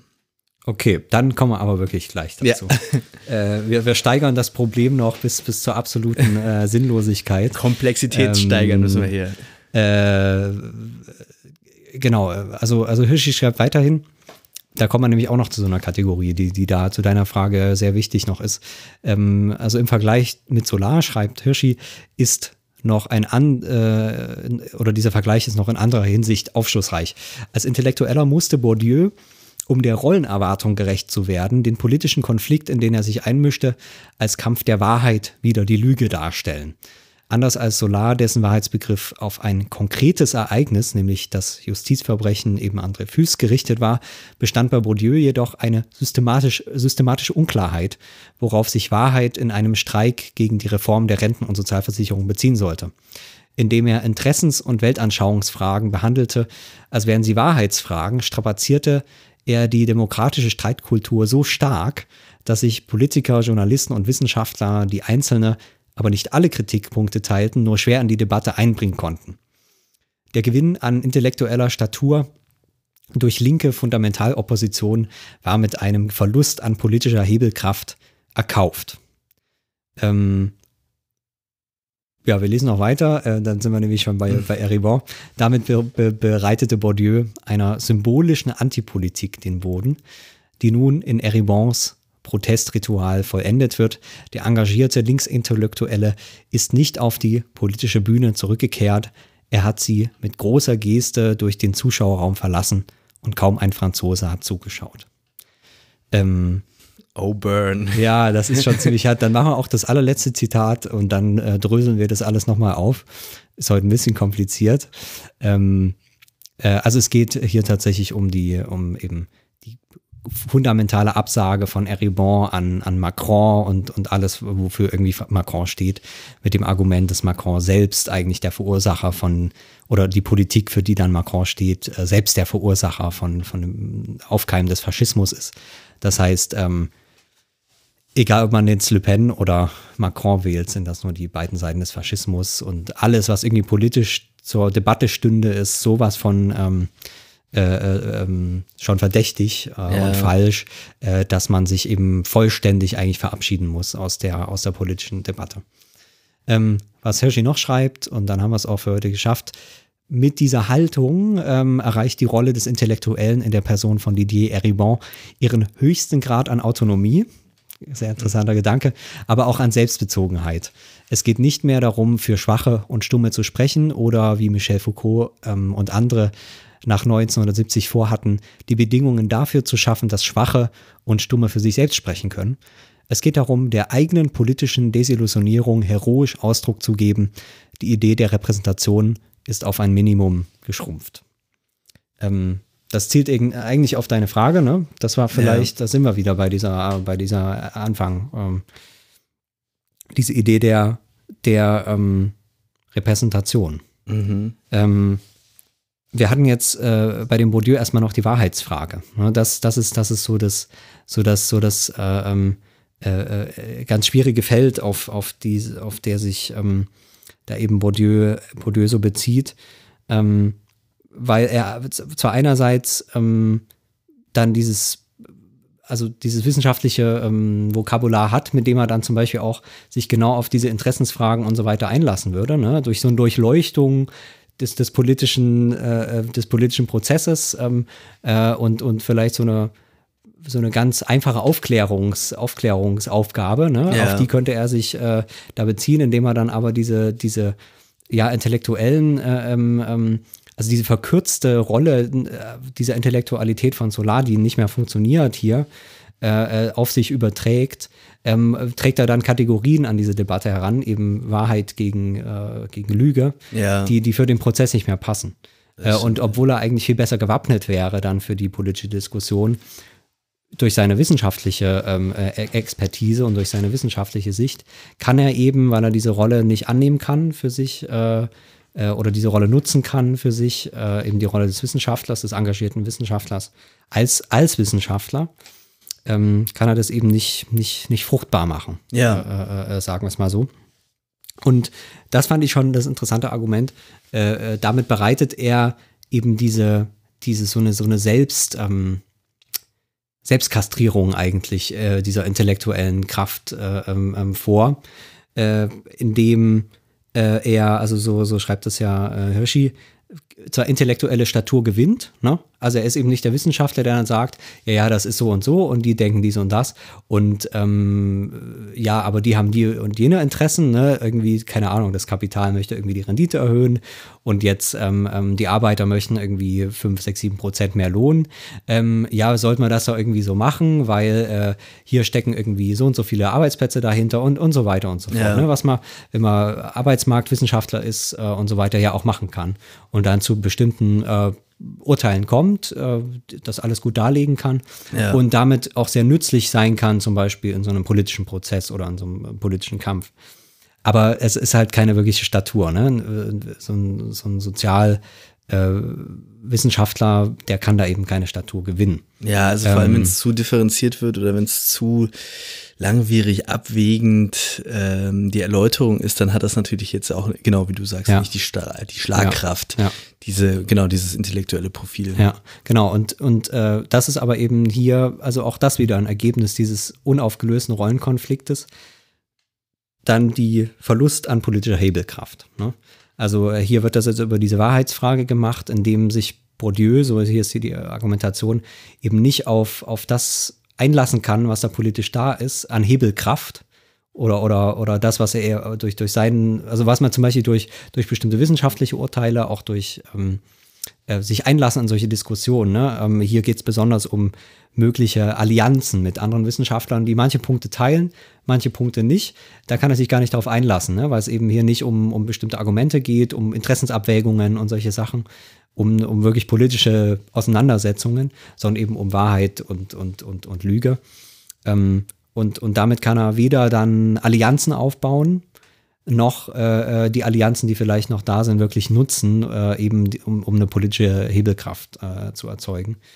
Ähm, und das bleibt äh, ähm, unaufgelöst, sodass dann eben, das fand ich da schon den entscheidenden Begriff, eine symbolische Antipolitik entsteht. Ne? Ähm, also an anderer Stelle, das haben wir jetzt gar nicht drin, sagt Bourdieu sinngemäß, äh, wenn, wenn dann die Journalisten fragen, ähm, ja, Sie sind jetzt hier gegen alles Mögliche, aber was schlagen Sie denn vor? Ja. Dann sagt er, da soll man schon überhaupt gar nicht mehr antworten, ähm, weil äh, da, da, da, da ist schon was, da läuft schon was schief. Das ist dann die Anwendung von, von dieser, von diesem äh, Horkheimer Gedanken, ne?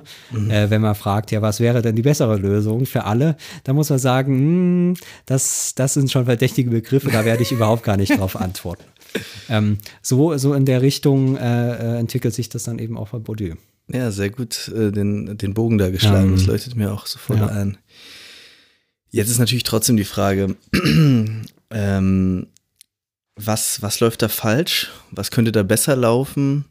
Äh, wenn, wenn Erebon hier richtig getroffen ist, äh, dann scheint er wirklich nur noch ähm, Selbstinszenierung Selbstbezogen, äh, zu betreiben. Das, das kann nicht das sein, was wir uns wünschen. Ich weiß nicht, ob das fair Mhm. ist gegenüber Erebon, aber vielleicht, vielleicht auch nicht. Ähm, Es ist vielleicht etwas unfair, aber eine wichtige Interpretation nochmal. ja, Also ich habe mir nicht, also ich habe dieses äh, Rückkehr nach Reims halt auch gelesen. Ähm, Fand es gar nicht schlecht, aber hatte so ein.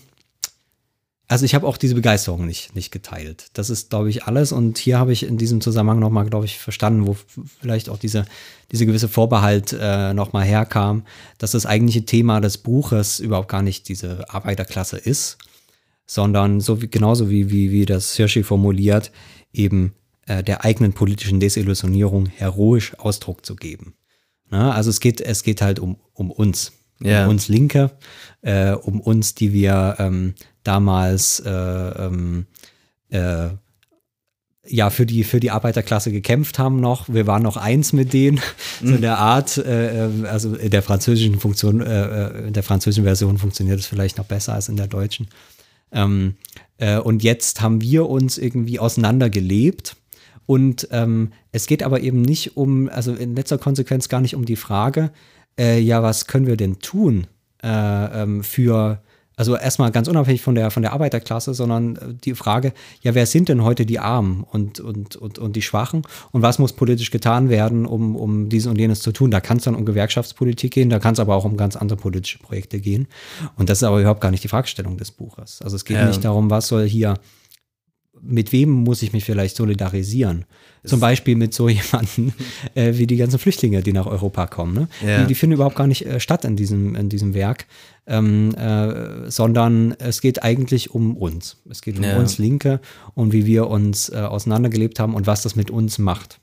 Äh, Ich und- finde, ich ja. könnte mir vorstellen, dass das aber auch eine interessante und äh, veranstaltenswerte intellektuelle Operation ist. Wenn ich jetzt zum Beispiel an Hanekes letzten Film denke oder eigentlich vielleicht auch an alle seine Filme, ähm, da taucht immer sozusagen an den Rändern ähm, sozusagen der, der, der die anderen auf, sozusagen die Marginalisierten, die Ausgebeuteten, sozusagen die, die, die Geschundenen dieser Welt. Aber er porträtiert halt trotzdem die Bourgeoisie, aber für ihn ist das sozusagen die, ähm, der interessantere Gegenstand oder nicht der interessantere Gegenstand, aber der legitimere Gegenstand. Für ihn ist sozusagen der Skandal eher so dieses, dieses an der Tafel sitzen und gut essen, während sozusagen an den Rändern irgendwas Mhm. passiert, sozusagen. Mhm. Also immer diese, diese Selbstbezogenheit, dieses, ähm, äh, dieses Dezentrale des, ähm, des humanitären Skandals, der eigentlich permanent vor sich geht äh, in unserer ähm, sozialen Ungleichheit global gesehen, äh, dass, dass der eigentlich gar nicht so darstellbar ist, in dem Sinne, dass man jetzt irgendwie die, die, die Horden von, von Flüchtenden oder so nur zeigt. Das ist irgendwie dann auch Kitsch oder das ist dann irgendwie auch ähm, Je nachdem. Ich glaube nicht- nicht, dass das Kitsch ist. Okay, aber, ähm, also klar, äh, ich will es auch nicht grundsätzlich Ja, sagen, aber ja. ich, ich meine, man könnte halt sozusagen emotionalisierend solche Geschichten erzählen, das macht auch total Sinn und das sollte man auch machen. Aber äh, es ist sozusagen, es ist sozusagen ein, ein, ein- Komplement dieser, ähm, dieser Analyse auch für Haneke jetzt. Ich weiß nicht, wie es Mhm. bei Eribon ist, aber ich würde sagen, es ist eine, eine, auch ein legitimer, ein legitimer intellektueller Akt, das möchte ich vielleicht sagen. Äh, ja, äh, gleichzeitig stellt sich natürlich die Frage, was das aber für eine Intellektualität ist. Ich habe jetzt so äh, von der Kastrierung gesprochen Ja. und genauso würde ich auch sagen. Also, also Hirschi schreibt dann in Bezug auf natürlich die, die, die äh, französische Öffentlichkeit, ähm, äh, also das bezog sich auf irgendeine Pressekonferenz oder so, wo dann, wo dann tatsächlich Eribon so sinngemäß gesagt hat, ähm, dass äh, ich habe ja irgendwie nichts mehr zu sagen zu diesem. Und dann hat er Mhm. äh, sozusagen ähm, richtig die Bühne verlassen, so demonstrativ, Mhm, ja. aber halt in irgendeinem Randprogramm, so dass es da gar keine Zuschauer gab, die das hätten sehen können. So wie er dann eben schreibt, ne? Der Linksent äh, Linksent äh, äh, Linksintellektuelle ähm, ist eben nicht zurückgekehrt, ne?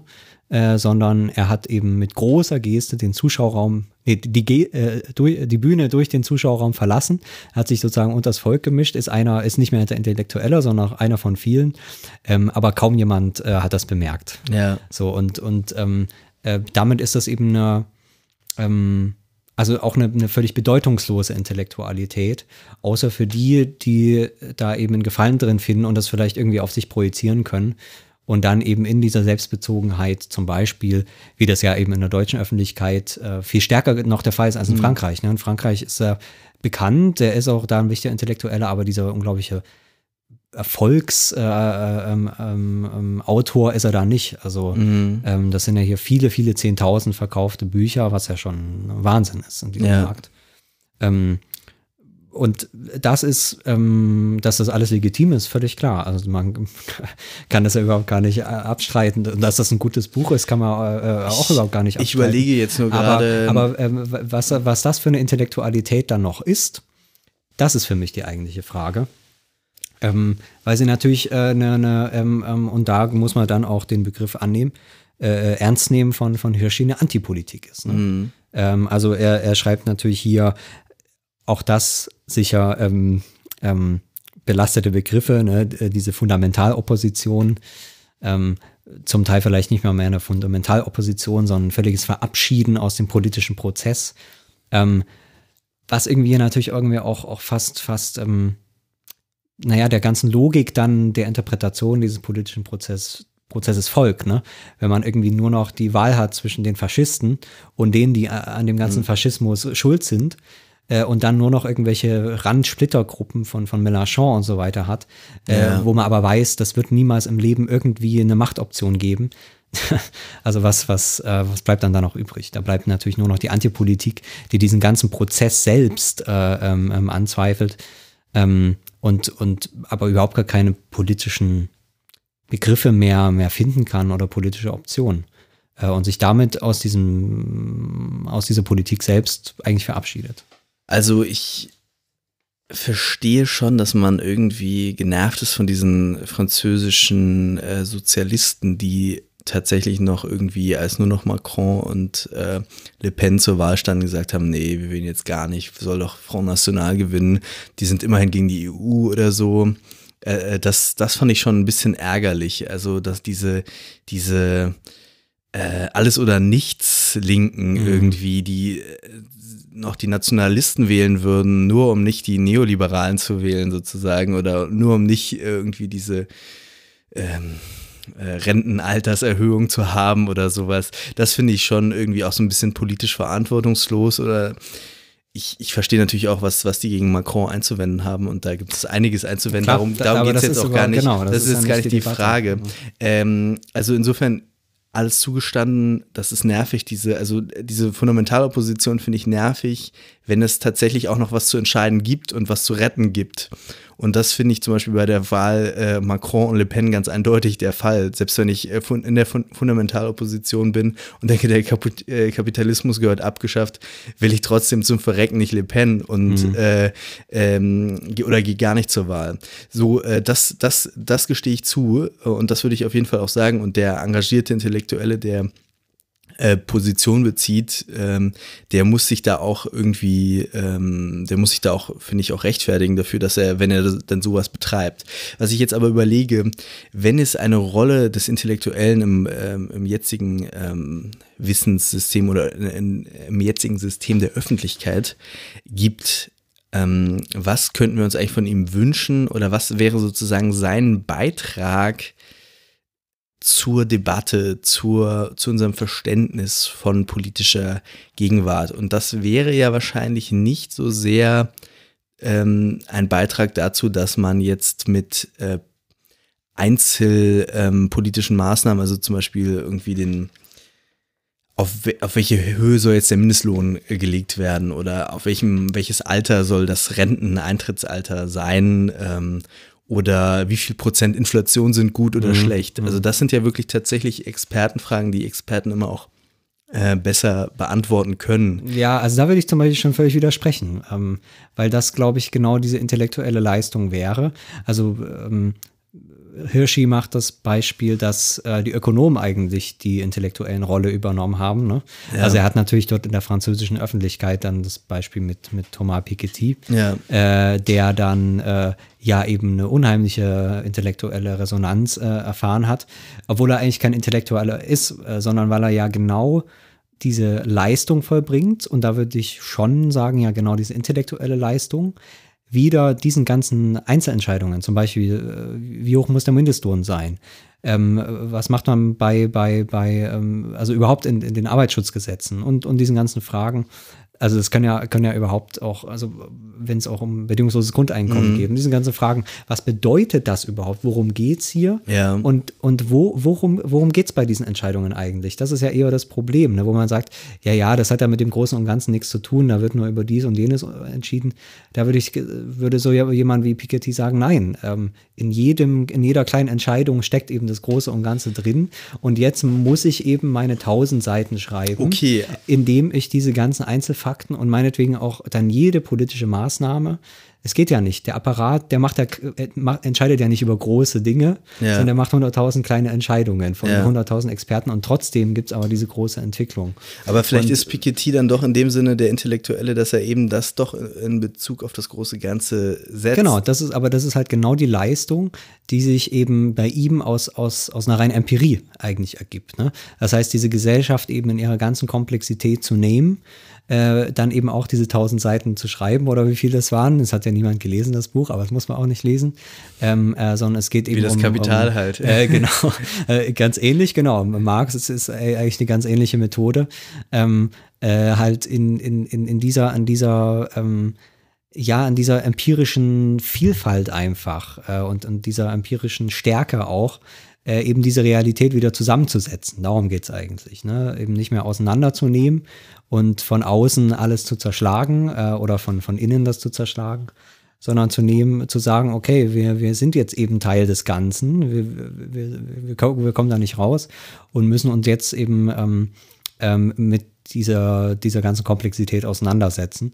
Äh, und dann, wie gesagt, das ist, glaube ich, die empirische oder die, die intellektuelle Leistung, dann eben das, dieses Partikulare wieder mit einem großen Gedanken äh, äh, äh, zu verknüpfen. Ähm, und da würde ich sagen, das machen auch äh, einige Marxisten, also da gibt es ganz kluge Marxisten, die das machen. Aber ist eben Piketty nicht nicht, mehr, auch äh, im weitesten Sinne ein Marxist? ich würde sagen, eher ein Keynesianer. Also der macht halt eher so keynesianische Argumente, ähm, die ja dann ganz also ganz klassische, zum Teil keynesianische Argumente sind. Ja. Also wie auch immer man das dann einordnet, ist ja gar nicht die Frage. Am Ende geht es natürlich um, um Ungle Ungleichheitsfragen. Ne? Ja, genau. eben sagt, okay, wenn die Ungleichheit größer wird, und darum geht es am Ende immer, äh, dann, dann wird dieses ganze System irgendwann äh, zusammenbrechen und damit Folgen, die wir uns gar nicht ausmalen äh, äh, möchten. Äh, und merkwürdigerweise hat er eben über diese Methode, und das ist bei vielen dieser Marxisten, äh, ähm, die ich beobachte, auch eben durch dieses empirische Wissen vor allem. Ne? Also das heißt, diese Gesellschaft gut zu kennen, die Prozesse zu kennen, äh, äh, ganz oft eben äh, hat das natürlich auch eine ökonomische Ausbildung zum Hintergrund, ne? also wo man sich eben ganz empirisch oft fragt, äh, wie, wie diese Prozesse funktionieren und Modelle, Modelle entwickeln muss, äh, zu verstehen, so wie das eben Marx auch gemacht hat. Ne? Ähm, das ist, glaube ich, eine Strategie, die, wenn man jetzt diesen Vergleich nimmt, erfolgreicher sein kann. Ja. Weil man einerseits eine Sprache hat, mit der man mit diesen Experten reden kann, die natürlich äh, ja in den Ministerien sitzen und die die Entscheidungen treffen müssen. Ähm, das heißt, man hat überhaupt eine Form von, von, von Material, mit dem man, mit dem man äh, ähm, ähm, arbeiten kann in, in, in der Debatte. Ähm, gleichzeitig aber eben den Versuch macht, das runterzubrechen und, und ähm, ja, der Wirklichkeit wieder einen Sinn zu geben. Das, das, ist, glaube ich, so das, das Ziel.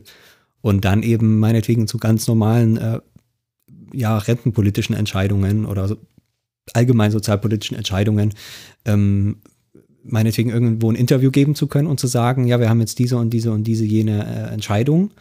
Äh, der Hintergrund ist der und der und im Großen und Ganzen bedeutet das, darüber wird entschieden. So, und dann versteht man plötzlich wieder, ja, was bedeutet das, wenn man jetzt irgendwie äh, den Mindestlohn auf 12 Euro erhöht, ähm, wie das jetzt die, die Jusos äh, fordern. Was bedeutet das überhaupt? Ähm, ähm, das kann man sich irgendwie erstmal dumpf auch denken, na klar, das bedeutet äh, irgendwie äh, eine, eine, eine ähm, Bekämpfung von Ungleichheit, äh, eine bessere Entlohnung. Aber das ist dann, glaube ich, die intellektuelle Leistung, das noch zusammenzubinden. Ja. Ja, also mit, den, mit, der, mit der ganzen Komplexität der Gesellschaft. Und das ist, glaube ich, die, die Leistung. Ähm, genau, Hirschi macht daraus natürlich so eine schöne Ironie, ähm, zu sagen, ja, es sind genau die Ökonomen, auf, die, auf die immer so geschimpft wird und auf die, also insbesondere auch Bourdieu so geschimpft hat, ne, weil das die allerbösesten sind. Und jetzt, äh, auf die wird auch immer noch ganz, ganz viel geschimpft, die Ökonomen. Und jetzt ist es paradoxerweise genau ähm, ähm, äh, so, ein, so ein Ökonom, der da jetzt äh, ähm, der, der, der wirkmächtigste Intellektuelle ist. Wenn man Ja, sich da reinbegibt, wird man wahrscheinlich auch andere noch finden. äh, Ähm, Mit Sicherheit. Also Ich meine, natürlich äh, würde sich, würde wahrscheinlich Bourdieu auch kein, kein großer Feind von äh, Piketty sein, schätze ich mal. Ähm, das geht ja immer gegen eine ganz andere Ökonomenkaste, glaube ich. Aber äh, wie dem auch sei, ich, mir leuchtet das ein. Ich, äh, ich denke auch, man sollte natürlich ähm, ein möglichst komplexes, möglichst empirisch gesättigtes äh, ähm, Wissen anbieten, wenn man sich zu äh, politischen Problemen äußert. Und so ein, so ein verstaubter Marxismus kann ja nun wirklich nicht die Lösung sein. Ich weiß gar nicht, was Erebron jetzt so im Hintergrund hat. Aber ich könnte mir vorstellen, dass es jenseits von sozusagen einem einem großen gesellschaftstheoretischen Entwurf, wie man ihn zum Beispiel bei Karl Marx äh, entwickelt findet und dann vielleicht äh, jetzt vollkommen äh, schiefer Vergleich bei Piketty eben, ähm, dass es jenseits von diesen Beiträgen vielleicht noch andere Beiträge intellektueller Art geben kann, die einerseits vielleicht ins, äh, in den Bereich des Ästhetischen gehen, also eben genau diese auch ähm, eben aufschlussreichen, vielleicht dann doch irgendwie auch ein bisschen selbstbezüglichen äh, Beschäftigungen vielleicht dann trotzdem auch eine ähm, äh, politisch etwas aufschließen können, äh, vielleicht tatsächlich auch literarische Zugänge oder sagen wir andere ästhetische Zugänge, trotzdem auch ähm, unsere politische Wirklichkeit erhellen und irgendwie in einer bestimmten Art und Weise subversiv sein können. Und andererseits könnte ich mir vorstellen, dass auch diese, dass dieses, doch dieses dekonstruierende Handwerk oder diese, diese Begriffskritik, diese, dieser, wie, wie heißt das vorhin so schön, ähm, diese ähm, Zweifel, äh, äh, wer, dieser, was ist mit den Kategorien? Was sind die nochmal? Verdächtig, genau, verdächtig. so, ja. Äh, dass, wenn man Kategorien verdächtig findet, sozusagen, und das erläutert, dass das trotzdem irgendwie auch interessant sein kann. Wenn ich jetzt nochmal ein Beispiel aus einer vorigen Sendung nennen darf, eben ähm, die Frage, gehört der Islam zu Deutschland? Das ist für mich eben eine verdächtige Frage, weil die Fra äh, Begriffe total verdächtig sind. Mhm. Und das wäre für mich so ein, so ein Beispiel, das betrifft dann vielleicht eher so essentialisierende Großkategorien oder so. Da könnte man doch auch noch ein bisschen das äh, traditionelle kritische Handwerk äh, betreiben. Genau, oder? genau. Aber das wäre genau mein Argument. Das ist halt bloß ein Handwerk. Da, da steckt keine, da steckt keine eigene, ähm, eigene Kraft dahinter. Das ist, ähm, also das heißt, äh, ähm, also ich würde mal sagen, äh, die, man, diese Dekonstruieren, das ist auch Arbeit, die alles schon get getan wurde. Ne? Also Ja. man macht, man muss, sich- man muss keine Arbeit mehr tun, bestimmte Sachen zu dekonstruieren, weil alles schon hunderttausendfach dekonstruiert wurde. Ja, und das, und das kann man sich ganz schnell, ähm, da sind wir bei, bei, bei der ähm, Das kann auch bei der Sendung zum, zum, Wissen, übernehmen. zum Wissen im Web, genau. Ich kann da sofort googeln, äh, ähm, äh, hier Volk oder Islam, Deutschland. Äh, äh, Das Wissen ist, ist sofort verfügbar. Also Dekonstruktion ist, ist sehr billig geworden, sagen wir es mal so.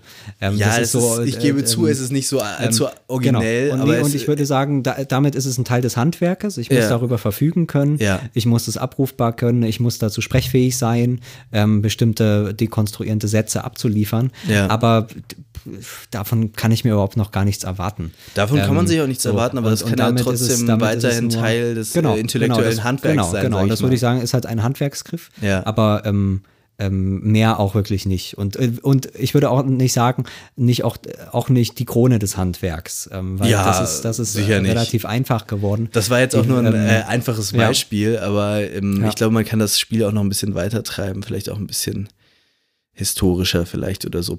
Gut, äh, bleibt noch die, bleiben noch die ästhetischen Zugänge. Ja. Ähm, Genau, auch, auch da würde ich aber wieder sagen, ähm, ist die Frage, wie, also wo das hinführt, wenn man, wenn man die Selbstbezüglichkeit hat und nur noch über sich selbst schreibt. Ähm, also das, äh, ähm, ich würde sagen, so lässt sich auch der Erfolg durchaus erklären äh, von, von Eribon, ähm, weil das eben ein Buch ist, wo, wo, wo man als, als Linker, der sich irgendwie äh, abgehängt fühlt von der Gesellschaft auf, auf, auf eine intellektuelle Weise. Ne? Plötzlich sitzt der Trump im Weißen Haus und ähm, die AfD hat 20 Prozent und, äh, und so weiter und so fort. Man, man hat immer gedacht, die, die Gesellschaft, die geht immer so weiter, gibt immer mehr Freiheitsrechte für alle möglichen äh, kleinen Gruppen Ja. und so. Und eigentlich war man immer so im Gleichschritt mit dieser, ähm, mit dieser Gesellschaft. Und plötzlich merkt man, das ist gar nicht die Gesellschaft, die ich mir vorgestellt habe. Ähm, und jetzt schreibt dann jemand ein Buch darüber, ähm, äh, über genau dieses Thema. Ja. Ne? Und dass es eigentlich nicht um die Gesellschaft geht, sondern um mich, dass, dass ich irgendwie und, und äh, äh, den, den eben diese, diese Verbindung verloren habe äh, mit der Gesellschaft. Und äh, dann natürlich be- bezieht sich das auf die Arbeiterklasse. Ne?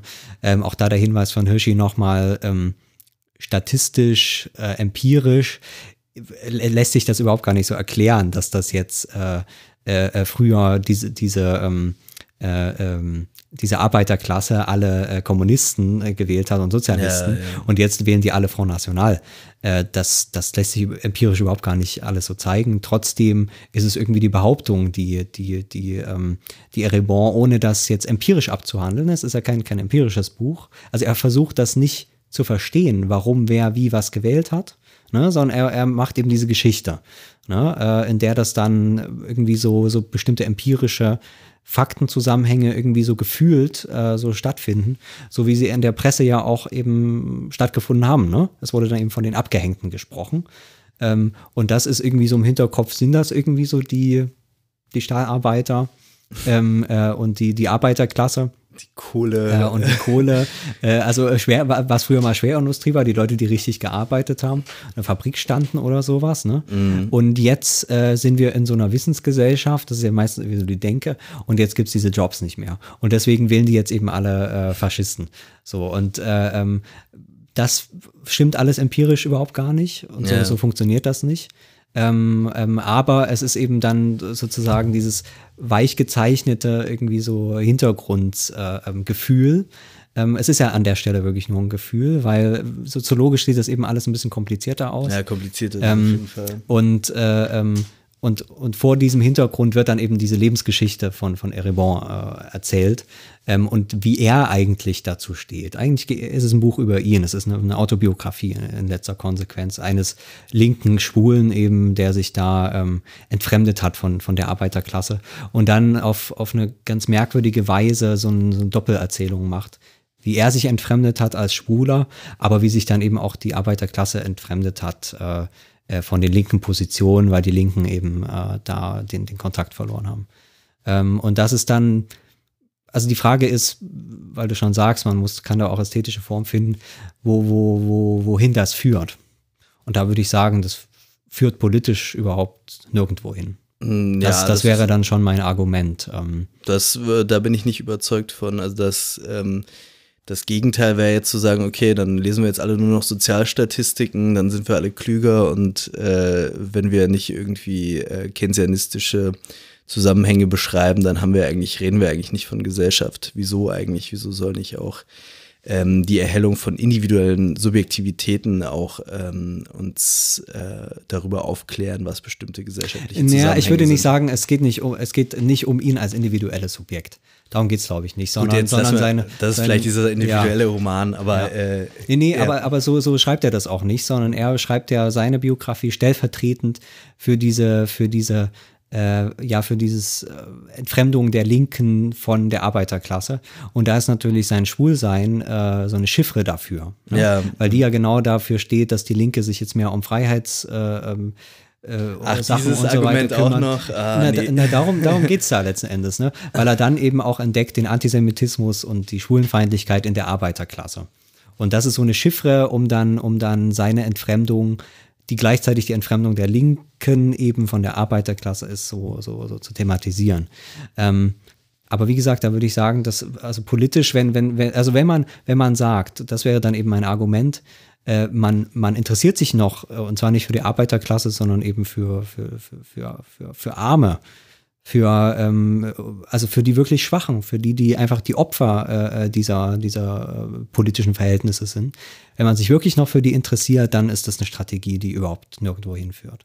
Also dann Okay, muss man wirklich ganz, ganz anders, ganz, ganz, äh, anders ganz argumentieren. äh, stark jetzt auf dieses Buch. Äh, du, also Mhm. du würdest jetzt sagen, also Eribon ist da, ist da jetzt nicht zu gebrauchen, irgendwie, um äh, ähm, ja ein, Genau, ein, weil- ein weil diese- intellektuell Modell ja, zu sein. ja. Aber du würdest jetzt nicht grundsätzlich bestreiten, dass es ähm, intellektuell-ästhetische Zugänge zur Gesellschaft gibt, die auch berücksichtigenswert sind. Nee, nee, nee, darum geht's mir auch gar nicht. Ich, Okay. würde, ich, würde, ich würde halt bezweifeln, dass das in dem Buch wirklich Okay, stattfindet. okay, und zwar ja. produktiv. Ja. produktiv. Also ich kann, ich, ich kann dann eben eine Entfremdungsgeschichte von, von einem äh, äh, Schwulen, der sich quasi hochgearbeitet hat, äh, ähm, von, von, von, von, seinem, von, deinem, von seinem Milieu. Die kann Ja. ich dann erzählen. Aber das ist eine, keine besonders neue Geschichte, ne, sondern das sind ganz oft so, so Entfremdungs-, bei Aufsteiger, Aufsteigergeschichten, Entfremdungserfahrungen. Äh, natürlich, wenn man schwul ist, nochmal insbesondere. Ähm, aber das ist dann auch diese Geschichte. Ne? Also ich, diese, also diese Aufladung, dass das jetzt eben die Chiffre wäre, dass man wieder den Kontakt zu diesen Abgehängten, zu dieser Arbeiterklasse oder was auch immer dann die Begriffe sind dafür, äh, über so eine Geschichte wieder diesen Kontakt aufbauen könnte, halte ich für, für eine völlige Erfindung. Also das, ähm, das funktioniert nicht. Ähm, also da bin ich wirklich voll bei Piketty. Das funktioniert dann wieder über diese, über diese kleinteilige wissenschaftliche ähm, ja, Vorgehensweise. Also keine Leseempfehlung für Doch, Eribons. ein, hervorra ein her- hervorragendes Buch, wenn man es noch nicht gelesen hat, unbedingt lesen. Aber- und dann aber auch äh, äh, kritisch lesen, nicht als Buch, sondern als, als äh, seine Funktion äh, in, in eigentlich eben einer völlig politisch desillusionierten intellektuellen Öffentlichkeit. Das kann man, glaube ich, in diesem Buch ähm, Dann kann man das wenigstens daran studieren, alles Ja. klar. Ansonsten natürlich den, äh, die, äh, was war das, die April-Ausgabe vom äh, Merkur. Da ist dieser Text von Hirschi drin. Und natürlich Piketty erschienen bei CH Beck. äh, die bekommen kein Geld von uns. Nein, lest es im Englischen. Ja. äh, Februar-Ausgabe war das vom Merkur. Alles klar. Dann, War es das mal wieder für heute? ja, Wir wissen mehr. Was die, das nächste Thema ist, wissen wir noch nicht. das werden wir sehen. Ja. Dann äh, macht's gut und bis zum nächsten Mal. Bis bald. Tschüss. Ciao.